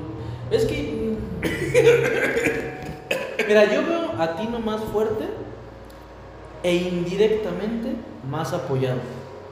¿A Tino? Indirectamente. Por, apoyado por. ¿Cuáles fueron los nombramientos recientes es que Tino del gobernador pasó, electo? Ah, no, pues pura gente de Tino. No. Le desarmó la administración. Eso, Ojo, eso, eso. Pero hay otra cosa. Espérame, es que no. eh, per- perdón, no la desarmó. se llevó. Curi no desarmó la administración de Tino. Curi le abrió espacios a Tino. Ah, no, claro, para jugar más. Exactamente. O- Hoy juega más suelto Tino también. O sea, yo en e- y ahora, ¿qué está pasando con la gente de Nava o con la gente que va a llegar al municipio en, en la capital? Es gente que no tiene cabida con Curi. Lo dijo. Lo dijo Diego No, es que, es que yo sí lo veo. Rodríguez. No fui yo. Ajá. Yo así güey, lo veo. No, a ver, es que no, no, no, no que no tenga cabida, güey. Es que volvemos a lo mismo. Cada uno ya está generando su grupo. Ya está el grupo de Mau, el grupo de Luis y el grupo. Y cada uno está teniendo ya sus capitales para cada cual. Pues sí, pero ¿a quién está beneficiando indirectamente el capital? Que algún día lo dije también en campaña. Es que algo que, que- que se estaba dando este fenómeno, hoy sí se dieron cuenta. El proyecto, la cabeza de playa, que le llaman en, en términos militares, Ajá. no era Mauricio. Era cada quien su juego y de abajo para arriba. No como en otros proyectos donde el gobernador jalaba a los demás. No, ahora, Tino y Luis Está, sí, claro. traían su proyecto y digo, y para muestra lo que hizo Tino en Corregidora fue, una... No, no, no, no, no mames, o O sea, sea, guardando sus proporciones, se habló de que Tino le estaba apostando al 3 por 1, güey. Y terminó 4 a 1, cabrón. Fue una... Le puso una vergüenza, güey, a, la sobrina de Celia, güey, a Domitila, güey. Pero madriza, madriza. No, bueno, Ya- a ver. Ya ni hablar del. Eh, la- 4-1 la- con Domitila, güey. Con todos los demás. Ya ni hablar, por eso digo, No, ya ni no, no, no, platanito no, no, no, el plátano, no mames, que decía, voy a ganar, no digas mames, plátano. No digas. Bueno, la canción para su regiduría. Ay, por poquito se la pela, eh, güey. Ojo, se la pega. Por poco se la pela, güey, pero no, no, no, Tino fue... Avasallador, güey. Sí, güey, o sea, eh, tío, los hizo Y ese es otro factor que también puede beneficiarle. Es un voto duro ya muy marcado, güey. Muy marcado. Y otra cosa, el voto de corregidora es más operable que el de Querétaro. Es un universo más pequeño. Eh, No, pero aparte, también hay otro factor. Y eso te lo digo porque la verdad pues es que al municipio de Corregidora lo conozco su comportamiento histórico Sí, sí, de sí. memoria, güey. Dicho sea de paso, si alguien me quiere. Ah, no, no es cierto. Este, no, güey. El comportamiento histórico de Corregidora es un voto que se mueve solito. ¿Cómo que se mueve solo? No lleva movilizaciones. O sea, es, un una- voto que es una sale a votar. Una participación genuina, digamos. Ya, así, ese sería el, el término. O sea, es una votación muy organizada, es un voto muy organizado y muy comprometido. O sea, si tú hubieras visto, por ejemplo, casillas que me tocó ver, ah, pues precisamente donde votó Tino, ahí nos saludamos, votamos en la misma casilla, ahí en, en la secundaria que No sé si lo ubicas. ¿Tú? Tampoco. Bueno, para que se den una idea. El, ubican la calle del santuario, la que sale hasta la pirámide. Sí, sí, sí. sí. Sobre esa calle está la, la secundaria Quetzalcóatl, más o menos a la Ah, mitad. creo que, creo que es pues. Ajá. más o menos a la mitad. Bueno, la fila para votar estaba de la puerta de la secundaria Quetzalcóatl al santuario. Filón. Y la gente no se movió, ¿eh? ¿Te acuerdas que.? No, güey, está muy cabrón, güey, para ver los resultados de esa casilla. güey.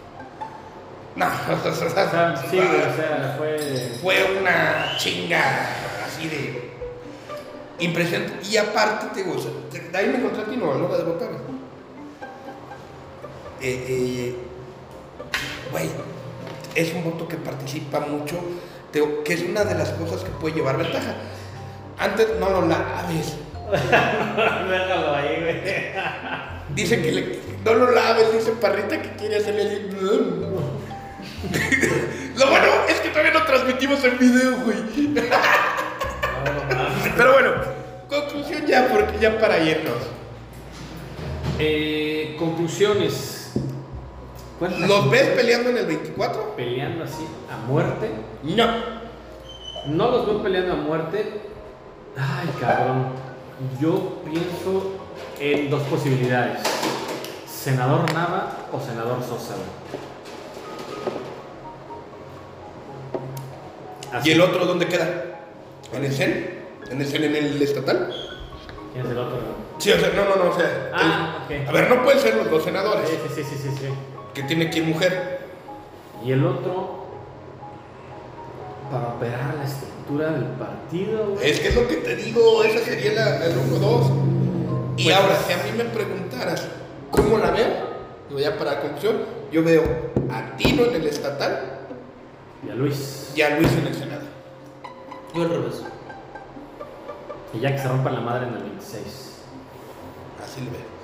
Que Pero se bueno. empiecen a romper la madre en el 26. Señores, ha sido un placer que estén conmigo. Despídanse. Que tengan excelente fin de semana, queridos podcascuchas de este episodio. ¿Qué, como ¿Cuántas llevamos? ¿Ya unos siete? ¿Cuatro? ¿Cuatro? No sé. Ah, por cierto, ya los próximos ya creo que ya vamos a tener en video. Excelente. Qué chingón. Para que se peinen ahora sí, ya tú te bien- dejas la pijama, cabrón. Es que venimos en pata. Este, muchísimas gracias, excelente fin de semana. Gracias por escucharnos. Cayo. Un placer para los que llegaron hasta aquí ahorita mi reconocimiento. Sabemos que son largos, pero cómo nos divierte. Y el placer es suyo. Obviamente. Sin duda. Sí, el placer es suyo, mío, ¿no? No dejen de leer La Espada de Santiago, La Cruda Verdad, Bastión Revolucionario. Bastián no lo lean. Bastián no lo lean. Ok, Espada de Santiago, La Cruda Verdad. Y el poderoso bastión revolucionario. Hasta la próxima.